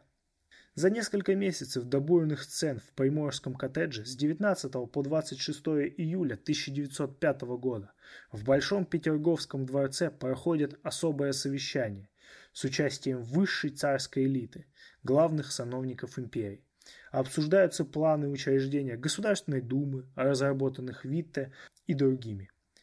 Суть и смысл намечаемого попытаться отвести от самодержавия грозовые разряды нарастающей революционной бури, приоткрыв клапан в виде народного представительства. В зале второго этажа, обращенным настежь, распахнутыми окнами к фонтанам и взморью, разместились пять великих князей и 44 сановника, вызванные из Петербурга по списку, составленному царем. Прямо перед ним сидят в креслах самые доверенные его лица. Обер-прокурор Синода Победоносцев, старейшина Государственного Совета, статс-секретарь Фриш, член Государственного Совета Рихтер, статс-секретарь Юлиус Икскуль фон Гильденбранд, главноуправляющий императорской канцелярией барон Будберг, министр иностранных дел граф Ламсдорф, военный министр Рейдигер, министр двора иудеев барон Фредерикс, главноуправляющий землеустройством и земледелием Шваненбах, управляющий делами комитета министров статс-секретарь барон Нольде, член Государственного совета статс-секретарь Тимурот, председатель департамента Государственного совета Герард, несколько поодаль за ним братья Треповы, министр внутренних дел гофмейстер Булыгин, сенатор и гофмейстер граф Бабаринский, князь Ширинский-Шахматов, статс-секретарь Танеев, член Государственного совета генерал-граф Игнатьев, член Государственного совета Нарышкин, сановники Коковцев, Стишинский, Павлов, Верховский и другие. Председательствует Николай. Открыв первое заседание, он предупреждает участников о необходимости хранить абсолютную и строгую тайну от начала и до конца. Председательствующего интересует вопрос, будет ли у проектируемой Думы возможность покушаться на его единовластие. Просит слово Шванибах. Он приводит теологический аргумент. Ваше Величество обращается к председательствующему. Сам Господь Бог подчиняется законам, которые его же премудрость управляет Вселенной. Ваш закон, вы его и истолкуете. Мы не допустим, чтобы Дума вас ограничила. Царь заключает. Хорошо, мое самодержавие остается как в старе. Следующий вопрос. Куда должен быть включен тезис о незыблемости самодержавия? В манифест, которым царь известит страну об учреждении Думы, или в конституционный закон, на основе которого она будет создана. Выступающие считают, что это все равно. Николай заявляет, нет, не все равно, манифест прочтется и забудется, а закон о Думе будет действовать постоянно. И указывает включить соответствующую форму не в манифест, а в закон. Затем он хочет знать, упоминает ли о его особе формула ответственности депутата Думы за свою деятельность. Прочитайте мне проект текста присяги депутата. Читают. Проект гласит, цитата, Обещаем перед всемогущим Богом выполнять возложенные на нас обязанности, как верноподданные самодержавного нашего царя. Достаточно ли крепко завинчено? Чтобы не оставалось сомнений на этот счет, он хочет сравнить запроектированную присягу депутата Думы с действующей присягой члена Государственного Совета. Зачитали ему и эту. Минута раздумья. Потом он заключает. Эта формула первая. Мне нравится больше. Она короче и гораздо яснее. И указывает считать принятым первый текст. Теперь, когда уточнено главное, то есть касающееся его божественной личности, можно перейти к сути дела. Становится на обсуждение вопрос, кто может избирать и быть избираемым в Думу. Стишинский напоминает участникам совещания, что статья 54 будущего закона преграждает доступ в Думу лицам, не знающим о русской грамоте. Поскольку подавляющее большинство жителей империи неграмотно, а особенно мало грамотных среди крестьян, возникает соображение, как, по каким нормам и на каких условиях предоставлять им активное и пассивное избирательное право. Завязывается дискуссия в центре которой оказывается проблема народного просвещения вообще. Стешинский заявляет, понятие грамотности слишком условно и допускает весьма противоречивые толкования. Среди деревенских стариков весьма мало грамотных, а они-то наиболее почетные и опытные люди. Не будут иметь возможности явиться в Думу представителями своего сословия. Стешинского поддерживает Шванибах, Будберг, Нарышкин и Павлов. Нарышкин. Ваше Величество, господа, я вынес глубокое убеждение в том, что неграмотные мужики, будь то старики или молодежь, обладают более цельным миросозерцанием, нежели грамотные. Первые из них, проникнутые охранительным духом, обладают эпической речью, грамотные же увлекаются проповедуемыми газетами теории и сбиваются с истинного пути. Булыгин. Нельзя допускать в Думу таких членов, которые не в состоянии прочесть печатные материалы по тому или иному вопросу, рассматриваемому в Думе. Коковцев. Всем известно, что деревенские старики судят по душам. Но ведь не для этого крестьяне будут призваны в Думу. И не следует чересчур увлекаться желанием выслушать в ней эпической речи неграмотных стариков. Николай. Я согласен с тем, что Такие крестьяне с целостным мировоззрением внесут в дело больше здравого смысла и житейской опытности. Царь выносит решение, в котором в протоколах Петерговского совещания гласят строки, цитата, «Его императорское величество может быть в самом деле лучше исключить статью 54 на первое, по крайней мере, время. Пойдем далее. Итак, насчет вредоносности грамотеев все ясно как по части других сомнительных элементов, например, интеллигенции, которая иное зло грамотности распространяет, и как быть с рабочими, как быть с инородцами. От имени группы членов Государственного совета Нарышкин делает заявление. Председатель комитета министров высказался за дарование избирательных прав довольно многочисленному классу фабрично-заводских рабочих, он выставляет мотивом признаки серьезного брожения между рабочими. Не могу не указать, что есть еще не коренной слой населения, преимущественно городского, который, однако, облекается упомянутыми правами. Это интеллигенция, не владеющая имущественным цензом, не платящая только налоги, а платящая только налоги, промысловые и квартирные. Я возражаю против допущения к выборам этих квартиронанимателей, опасаясь, что Таким путем поимкнут в Думу весьма нежелательный элемент. Решение принимается царем в согласии мнения Думы. Утвержденный им вскоре после петерговских дискуссий избирательный закон от 6 августа 1905 года рассортировал население империи по трем равным куриям – землевладельческой, городской и крестьянской. В последней, в виде милости, было заранее отведено в Думе 50 одно из 412 депутатских мест. Рабочие, батраки и ремесленники лишались избирательных прав. Не допускались к выборам все женщины, все мужчины моложе 25 лет, а также учащиеся военнослужащие и бродящие инородцы. Под давлением событий пришлось вскоре перестроиться на ходу. В декабре того же года, 1905 Николай утвердил разработанный Витте новый избирательный закон, который в основном оставлял в силе положение старого, добавив пункт. Добавив пункт.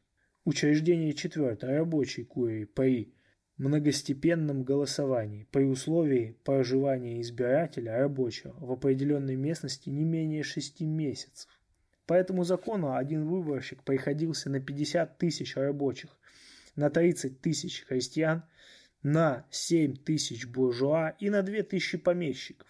Или, в другом пересчете, один голос помещика значил столько же, сколько 3 голоса буржуа, 15 голосов крестьян и 45 голосов рабочих. Но и это соотношение не удовлетворило Николая.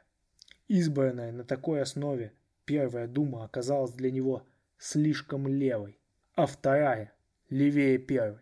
В июне 1907 года правящая группа в нарушении ею же установленного закона разогнала Думу. Помеченный тем же числом новый избирательный закон ввел еще более вопиющее соотношение. По нему один голос помещика был равен четырем голосам буржуа, 65 голосам мелкой буржуазии – 260 голосам крестьян, 550 голосам рабочих. В ходе последовавших на этой основе выборов две трети избирательных бюллетеней получили помещики и крупные буржуи, насчитывавшие меньше 1% населения. В результате подавляющее большинство мест в Думе оказалось захваченными группами крупной реакции, в том числе обширной фракцией монархистов-черносотенцев. Событиям 3 июня предшествовала провокация, организованная Столыпиным. Примерно месяцем раньше, 7 мая, он объявил в Государственной Думе и Государственном Совете, будто располагает данными о заговоре с целью убийства царя, великого князя Николая Николаевича и его, Столыпина, и что террористы задержаны полицией. Через три недели, 1 июня, рассчитывая отвлечь внимание от начавшихся дебатов по аграрному вопросу, Столыпин на закрытом заседании Думы повторил свое измышление, обвинив социал-демократическую фракцию в причастности к заговору и потребовал лишить 65 ее членов мандатов, а 16 депутатов арестовать. Кадетское большинство Думы, боясь возражать, приняло трусливое решение образовать комиссию для рассмотрения этих требований. Столыпин не стал ждать разбирательства в комиссии. В ночь на 3 июня были арестованы социал-демократические депутаты, впоследствии отправленные на каторгу, на каторгу и в ссылку. 3 июня Дума была распущена. Это было объявлено о новом избирательном законе. Фактически совершился государственный переворот, ознаменовавших окончательное ухудшение Первой русской революции, наступление мрачной полосы Столыпинской реакции. Ни большого, ни малого повода не упускал Николай, чтобы укрепить дух самодержавия. Так, Екатеринославский губернатор в очередном отчете о своей деятельности запрашивает, обосновано ли предположение, что административные органы на местах будут лишены прав судебной власти. То есть, что они не смогут и далее пользоваться правом по собственному усмотрению преследовать и карать. Резолюция царя. Об этом речи быть не может. Полтавский губернатор в одном из своих годовых отчетов замечает, что хотя существует разница между программами церковно-приходских и земских школ, его губернатора чанием обеспечено единство, так сказать, идейной базы. И там, и здесь преподавание ведется а, на одной общей основе православия и преданности царю. Николай пишет на полях. В сохранении этих начал, присущих каждому русскому сердцу, заключается залог настоящего развития у нас народных масс. Тамбовский губернатор в годовом отчете ставит вопрос, не пришло ли время сузить его контроль за содержанием преподавания в школах. Во всех ли школах такой полицейский присмотр нужен? Резолюция Николая. Не сужать, а еще больше расширить права губернаторов по наблюдению за средними учебными заведениями всех ведомств.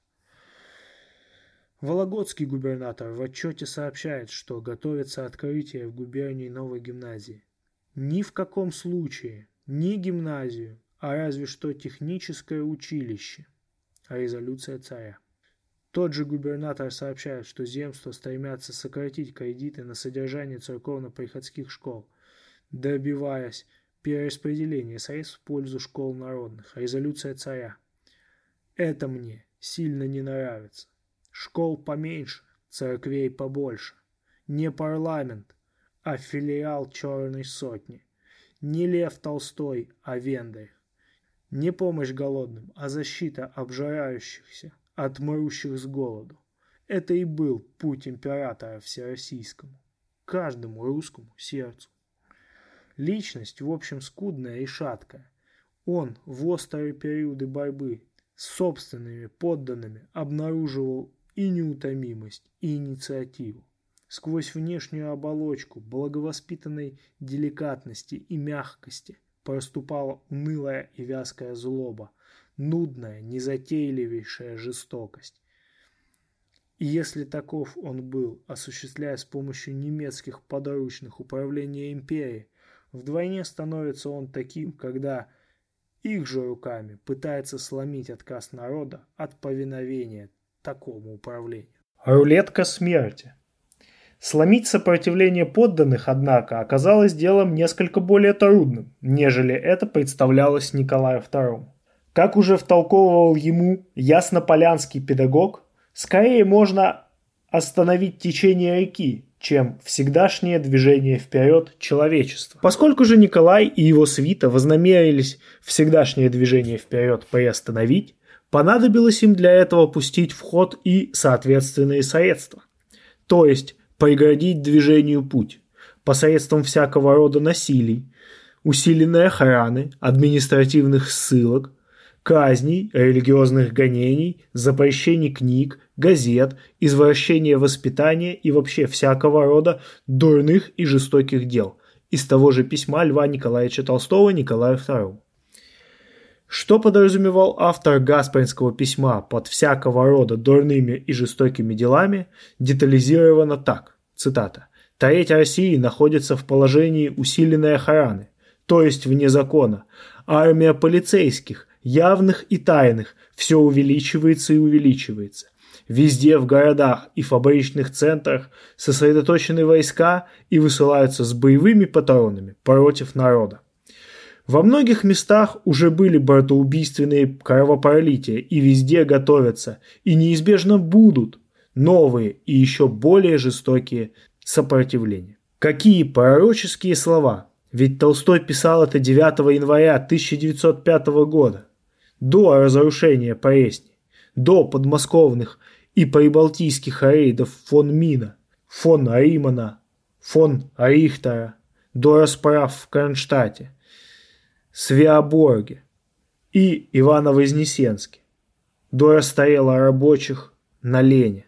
Ныне Дивельт и Бунта Иллюстрита особенно подчеркивают, что и до высылки, и в Тобольске Николай самолично давал уроки истории своему сыну. Да, уроки истории сыну царь давал. Истории в какой-то степени он знал. Он состоял даже почетным представителем Всероссийского исторического общества.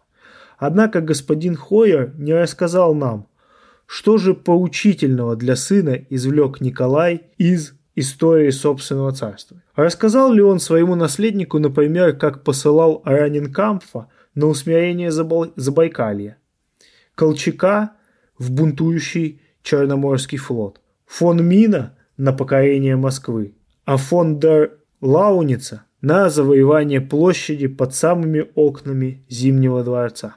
Если тобольские лекции преподавателя Романова содержали хотя бы краткое упоминание о 9 января, они, несомненно, могли заинтересовать хоть не очень прилежного, но не глупого мальчика Алексея. В тот день за 13 с половиной лет до Екатеринбургского финала царь позволяет своим немецким генералам учинить побоище на улицах столицы на площади перед дворцом. Для этой цели вводятся в центральные и окраинные кварталы города 40 тысяч солдат и жандармов, в том числе два батальона Преображенского полка, где царь в свое время проходил офицерскую практику под начальством своего дяди Сергея Александровича и в обществе Нейгарда и Ренинкампфа. Войска и жандармерия напали на шествие рабочих вместе с женами и детьми до 140 тысяч человек, которых полицейский провокатор Гапон подготовил пойти к царю-батюшке за помощью и защитой. Первые выстрелы раздались в 12 часов у Нарвских ворот. К двум часам дня преображенцы и семеновцы открывают огонь у Зимнего дворца. Куда пошла главная колонна? Огромная толпа вполне наивно, благонамеренно и даже богомольно настроенных простых людей. Солдаты и полицейские стреляют по хоругвиям и иконам, поднятым над толпой. Конные рубят женщин и детей шашками топчут лошадьми, добивают раненых. Дворцовая площадь и прилегающие улицы усеяны ранеными и убитыми. Солдаты ведут огонь по верхушкам деревьев Александровского сада. Туда из любопытства забрались мальчишки, чтобы лучше видеть демонстрацию. Дети, расстрелянные в ветвях, падают на заснеженные клумбы. Потом идет истязание на Невском проспекте, у Казанского собора, на Морской – и Гороховой улицах. За заставами Нарвской, Невской, Новыборгской. К концу дня в реестре Кровавого воскресенья значатся тысячи убитых и раненых. Николай II записывает. 9 января, воскресенье, тяжелый день. В Петербурге произошли серьезные беспорядки вследствие желания рабочих дойти до Зимнего дворца. Войска должны были стрелять в разных частях города. Было много убитых и раненых. Господи, как больно и тяжело. Кто разрешил? Кто приказал стрелять? Запись в дневнике оставляет эти вопросы без ответа. Когда при Толстом однажды кто-то рассказал, что царь подавлен событиями 9 января, писатель усмехнулся. Цитата. «Я этому не верю, потому что он лгун».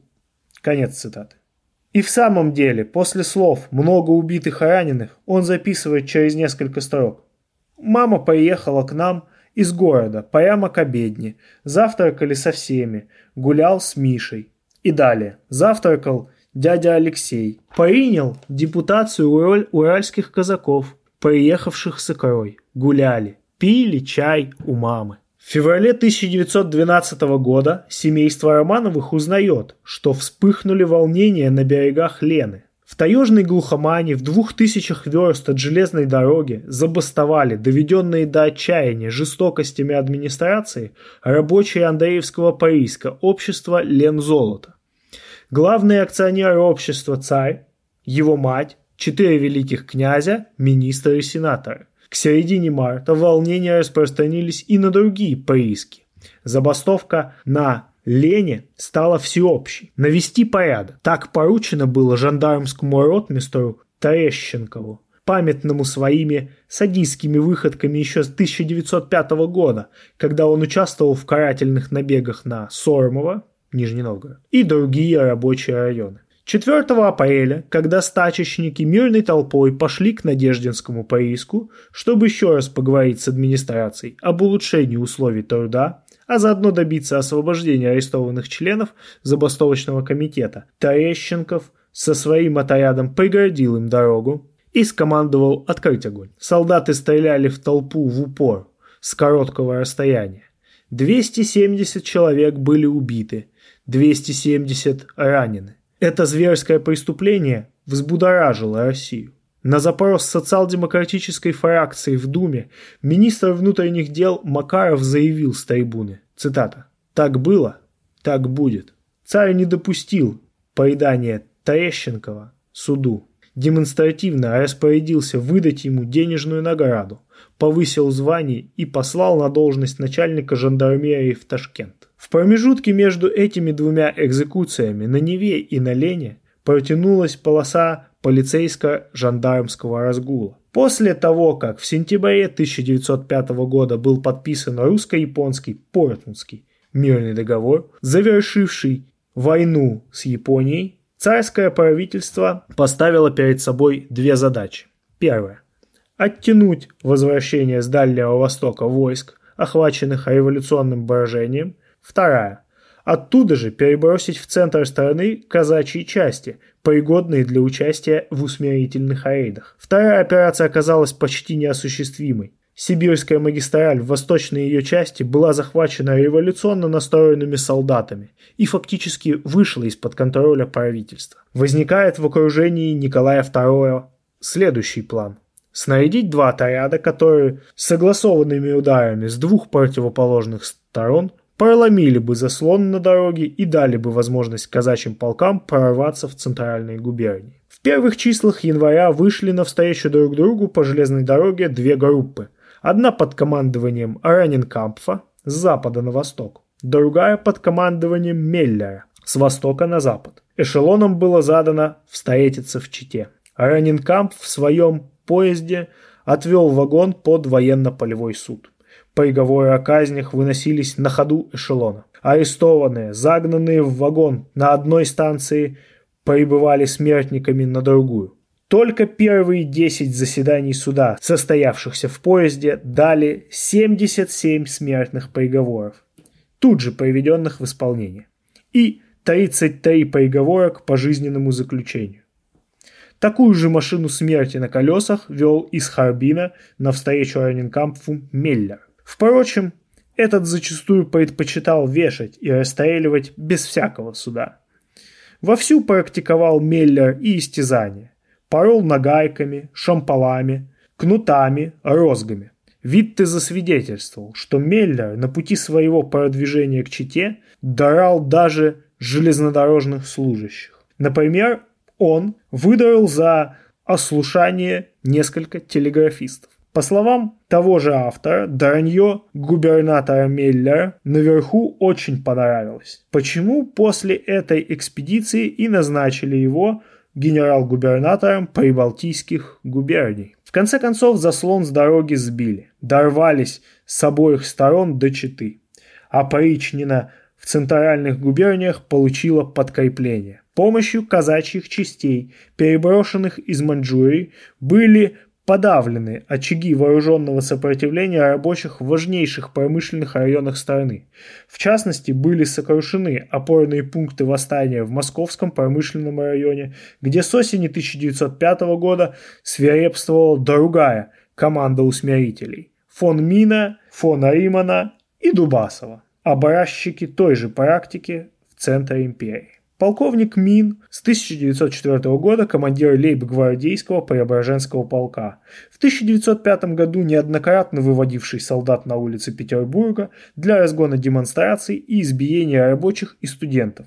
В конце 1905 года был послан с полком на подавление вооруженного восстания в Москве. Даже Витте, в то время глава правительства, отметил, что Мин в карательном походе на Москву проявил поистину животную жестокость. Им же, Минам, в декабре 1905 года была послана на Казанскую железную дорогу кровавая экспедиция полковника Римана. Пресловутая инструкция «пленных не брать», «пощады не давать» исходила именно от Мина. По его же приказу 17 декабря 1905 года был открыт артиллерийский огонь по Прохоровской мануфактуре району сосредоточения боевых групп московского пролетариата. С садистским озверением громили мин и дубасов на рабочих окраинах Москвы квартал за кварталом, улицу за улицей, в уверенности, что испепеление первопрестольной отвечает желаниям самого царя. На представление правительства о волнениях в Москве и о необходимости отправки туда войск Николай по свидетельству Витте ответил следующее.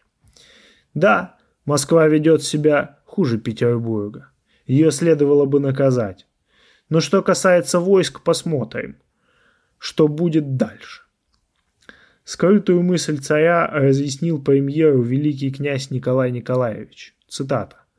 При теперешнем положении вещей задача должна заключаться в том, чтобы охранять Петербург и его окрестности, в которых пребывают государь и его августейшая семья. Что же касается Москвы, то пусть она пропадает. Это ей будет урок. Когда-то Москва была действительно сердцем и разумом России. Теперь это центр, откуда исходят все антимонархические и революционные идеи. Николай никакой беды для России от того не видит, если Москву разгромят, если ее не будет. Награды за усердие Мину пришлось ждать недолго. В марте он был произведен в генерал-майор. В апреле получил денежную премию с присовокуплением царского поцелуя. Впрочем, по, впрочем, попользоваться заработанным он не успел, так как, на, так как не заставил себя ждать расчет по заслугам из противоположной стороны. Летом 1906 года на перроне вокзала в Новом Петергофе убийцу поразила пуля Коноплянниковой. Та же участь постигла и Лауница. В бытность свою тамбовским губернатором он ввел в практику поголовную порку в беспокойных деревнях. По ошибке, как сам доложил в одном из отчетов царю, выпорол несколько спокойных. В Тамбове Лауниц устроил суд над группой крестьян, участников аграрных волнений, допустив к выступлениям на процессе адвокатов, схватил и выпорол также адвокатов. Выдающийся истязатель был и незаурядным вором. Посвятив часть своей энергии скупке и перепродаже земель, он шантажом и жульничеством, махинациями восстановил против себя в Тамбовской губернии даже собственных приспешников. Местное дворянство возбудило в Петербурге ходатайство о лишении его дворянского звания. Кончились тамбовские похождения гусарского генерала тем, что царь, отозвав его в Петербург, зачислил в свою свиту. Затем назначил столичным городоначальником. В этой должности он и нашел свою смерть. 22 декабря 1905 года в Петербургском медицинском институте состоялась церемония открытия нового дерматологического отделения. По просьбе принца Ольденбургского покровительствующего институту церемонию почтил своим присутствием городонач... городоначальник Лауниц. В тот момент, когда закончился молебен и Лауниц спускался по лестнице к выходу, неизвестный выстрелил в него и убил наповал. Полицейские набросились на покушавшегося и затоптали его насмерть. Когда свыше потребовали сведений о неизвестном, а полиция оказалась неспособной установить его личность, был применен беспрецедентный способ опознания. Убитому отрезали голову, положили в стеклянный сосуд со спиртом и выставили на показ перед фасадом института. Однокашником Лауница по кадетскому корпусу и его компаньоном по пирушкам в царском селе был генерал Корлов. Оба стоили друг друга. Получив назначение в Курск на должность вице-губернатора, Курлов одним махом завоевывает себе всероссийскую известность. На второй день после выхода царского манифеста об, отме- об отмене телесных наказаний он приказывает выпороть 86 крестьян, арестованных за неповиновение. Перемещенный вскоре после этого на равную должность в Минск, он и здесь вписывает в свой послужной список достойное деяние с жандарским отрядом окружил на привокзальной площади большую толпу рабочих, проводивших митинг, и приказал стрелять в них. Площадь была усеяна убитыми и ранеными. Царь отзывает Курлова из Минска и назначает его товарищем министра внутренних дел. Образчики той же практики на юге империи. На подавление крестьянских волнений в, Хар- в Харькове и Полтаве послан карательный отряд под начальством Клейгельса.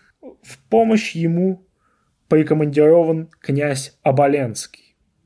Оба открывают, по выражению Витте, сплошное триумфальное сечение бунтующих и неспокойных крестьян.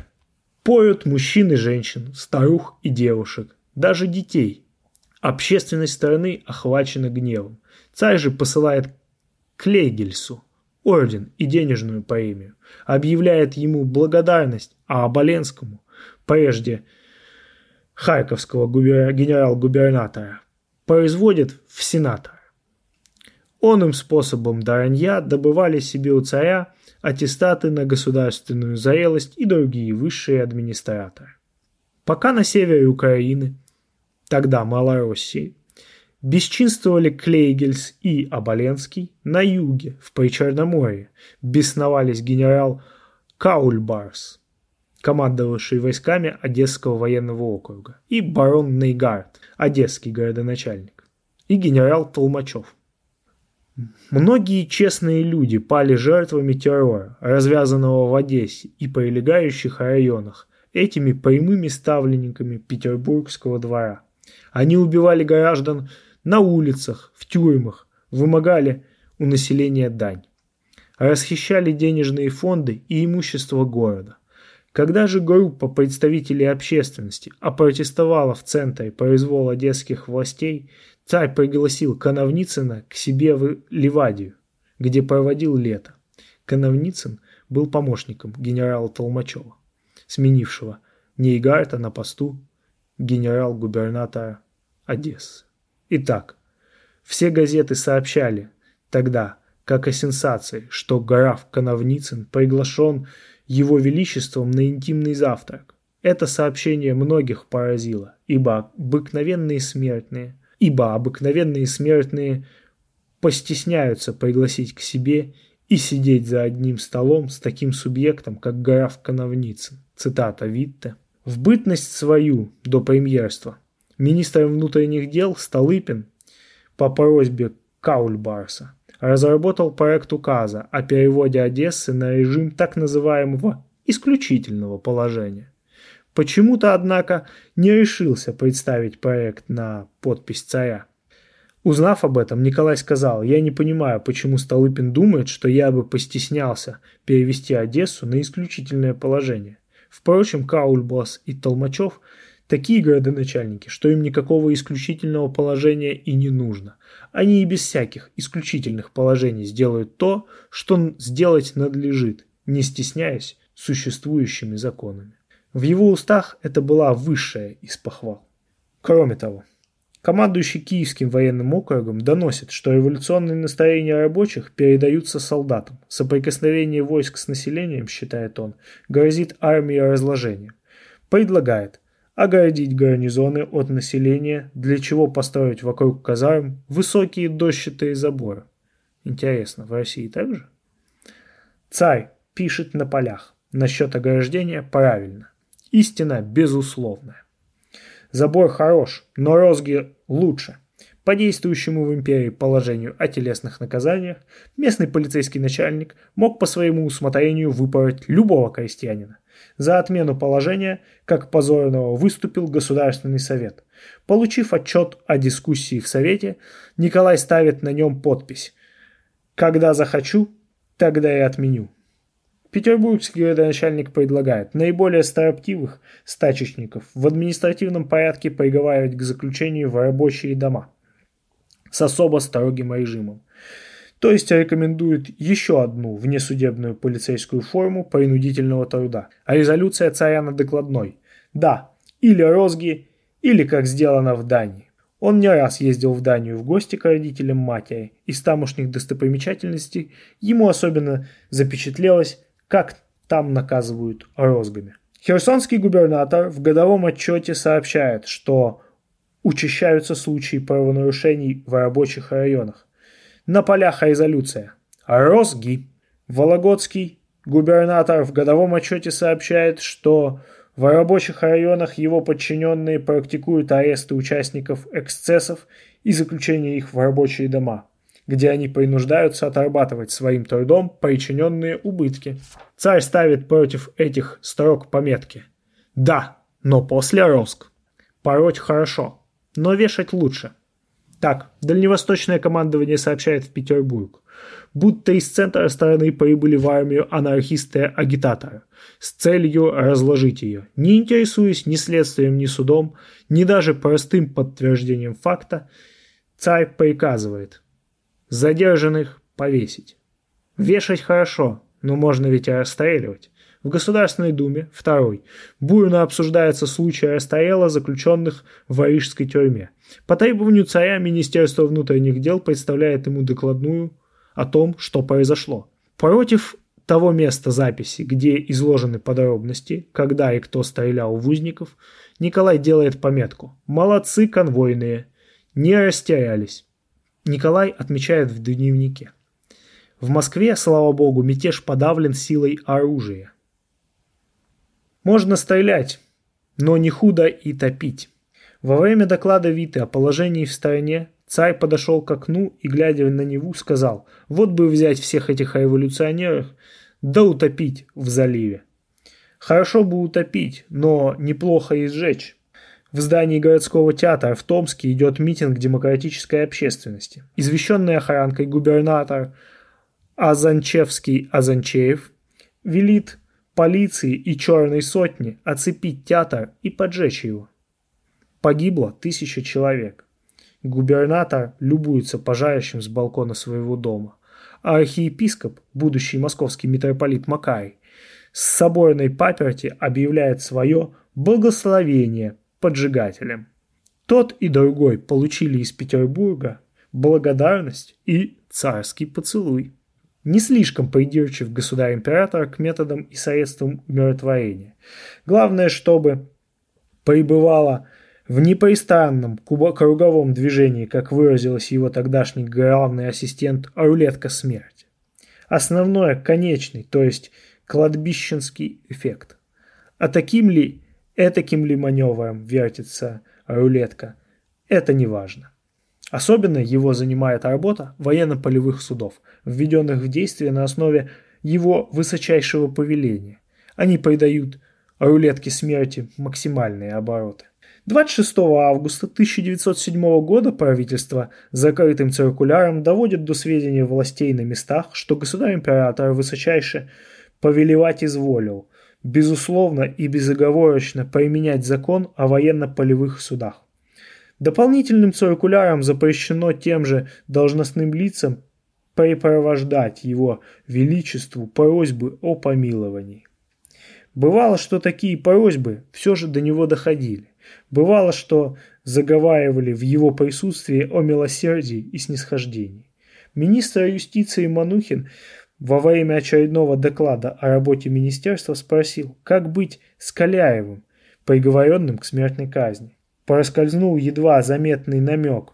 Не пожелает ли царь изменить что-нибудь в участии смертника? Николай, по последующему свидетельству Манухина, молча отошел к окну забарабанил по стеклу пальцем и разговаривать с министром больше не стал. Выпроводил его, не прощаясь. Вдогонку министром двора Фредериксом было послано Манухину предупреждение, чтобы он впредь на аудиенциях воздерживался от бестактных вопросов, иначе ему грозит отставка. Во время прогулки Дубасова по Таврическому саду появился в аллее молодой человек и с расстояния в 10 шагов выстрелил в него из браунинга. Покушавшийся промахнулся и был схвачен. На допросе в полиции заявил, что хотел отомстить за зверство, учиненные карателями при подавлении восстания в Москве – Ссылаясь на молодость арестованного, Дубасов сам обратился к царю с просьбой пощадить его. Назвал его почти мальчиком. Николай просьбу отклонил. Почти мальчик предстал перед военно-полевым судом и был повешен.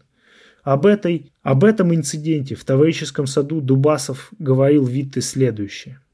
Так передо мною и стоят эти детские, бессознательные глаза, испуганные тем, что он в меня выстрелил. Я написал государю, прося его пощадить этого юношу и судить его общим порядком. Через день Дубасов рассказывает Вите об ответе царя на просьбу о помиловании. Цитата. «Никто не должен умолять силу законов. Законы должны действовать механически. То, что по закону должно быть, не должно зависеть ни от кого бы то ни было, ни от него самого, государя-императора. Комментарий Витте.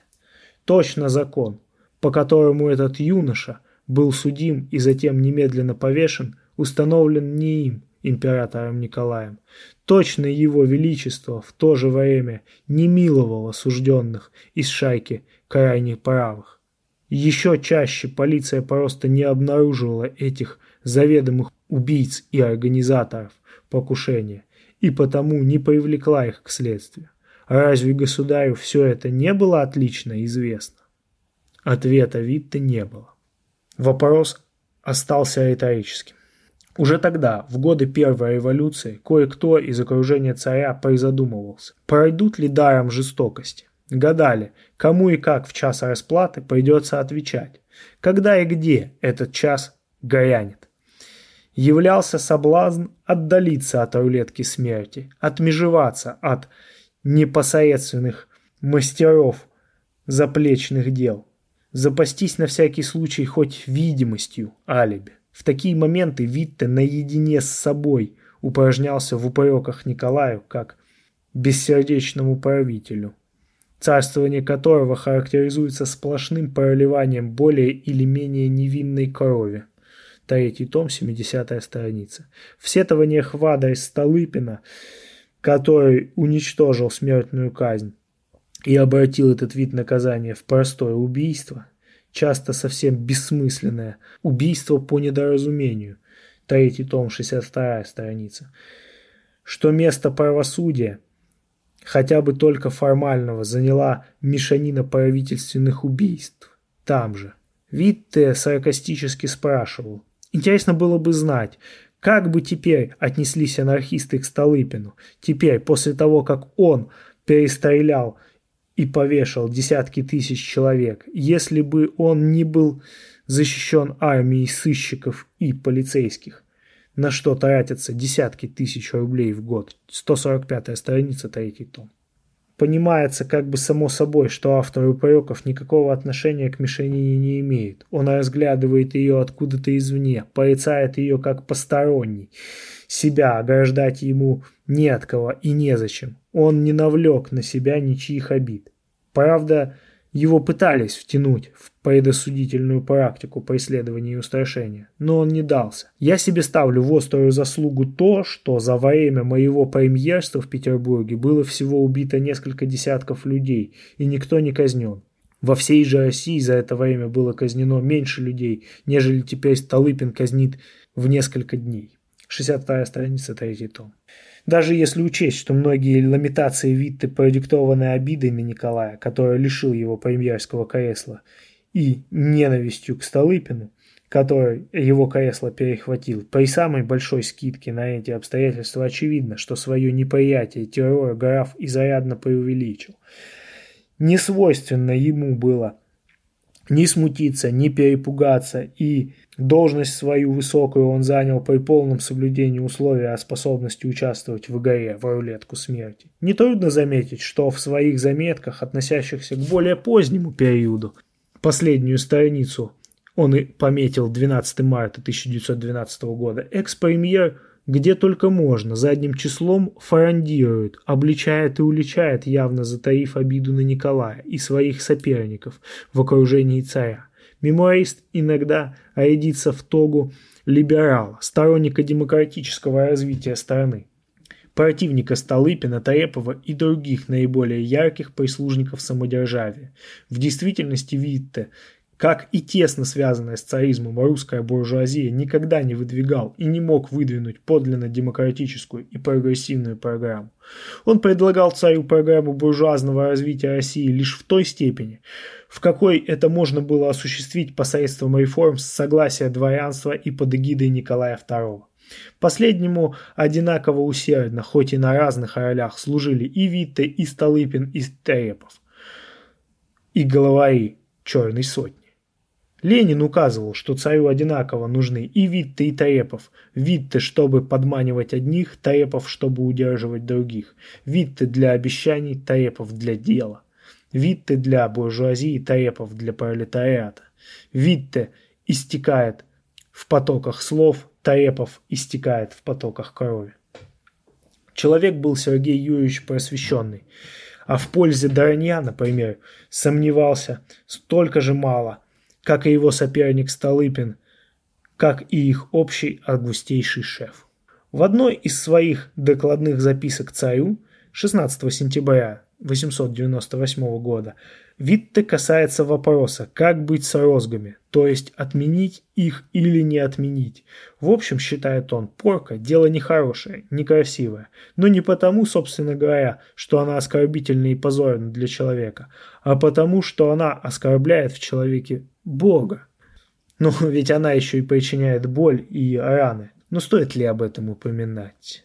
В основе же Сергей Юльевич не исключает, что в порке крестьян есть какая-то сермяжная правда. Поэтому, замечает он, если еще розги необходимы, то они должны даваться закономерно. Будет в порках закономерность, можно и далее пороть. Закономерность же следует понимать как правом на порку должны пользоваться в иерархии власти не всякий, кому вздумается, а только определенные должностные лица, достойные нести такую возвышенную миссию. Например, крестьян секут по усмотрению, и кого же?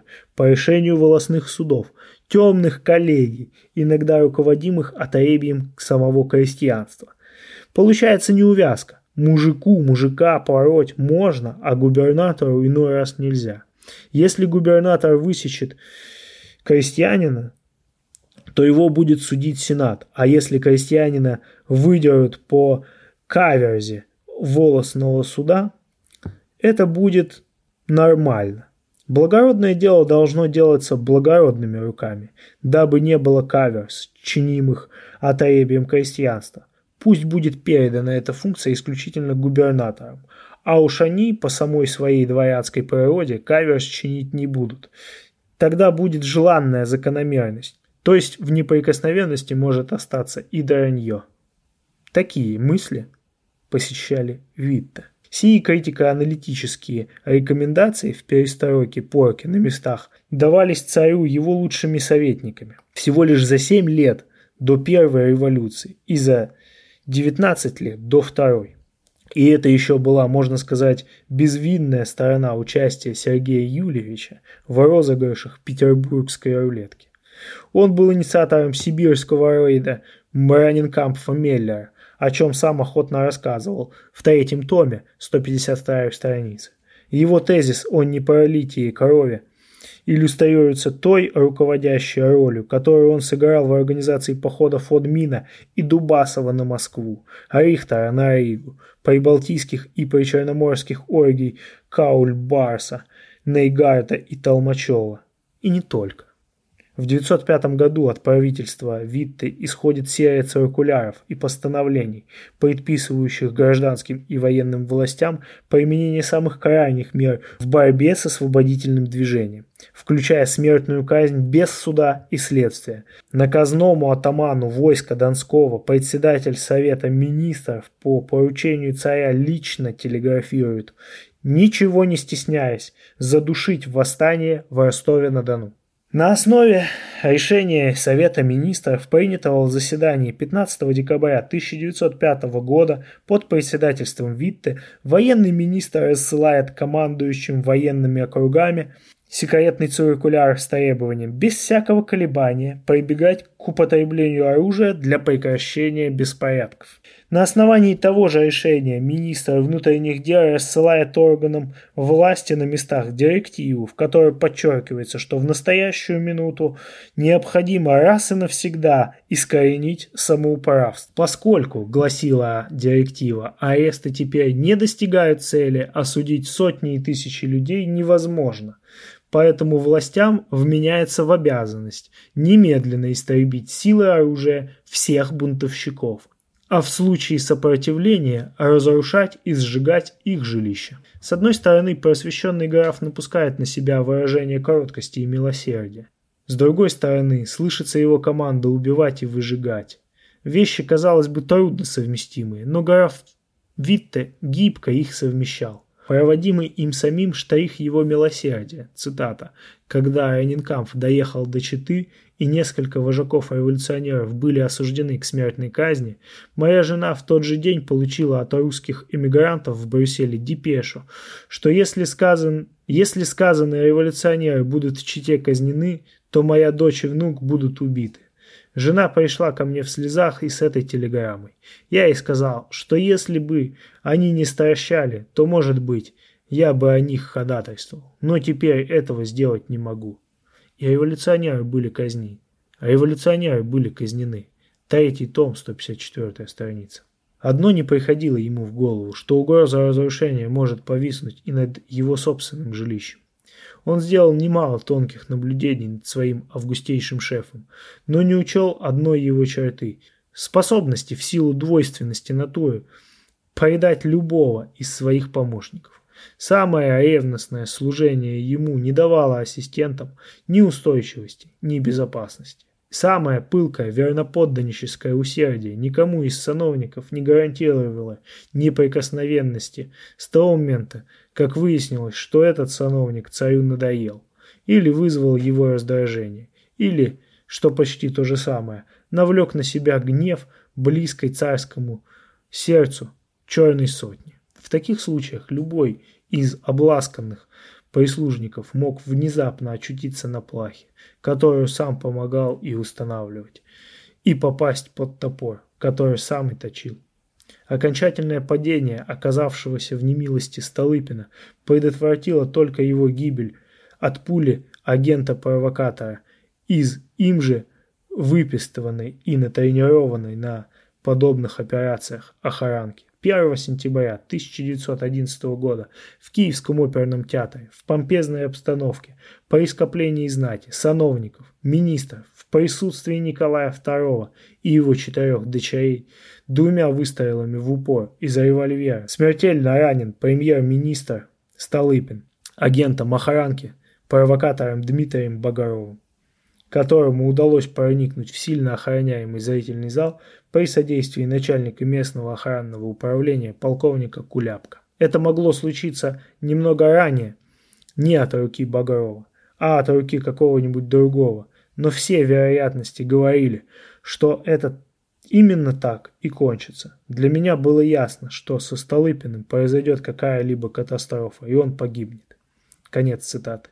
Атмосфера вокруг трона сложилась такая, Рулетка смерти навинтила в системе управления империей такой полицейско-провокаторский ажиотаж, что для всякого маломальски благоразумного человека было совершенно очевидно, что Столыпин, уцепившись за свое место, на своем месте и погибнет.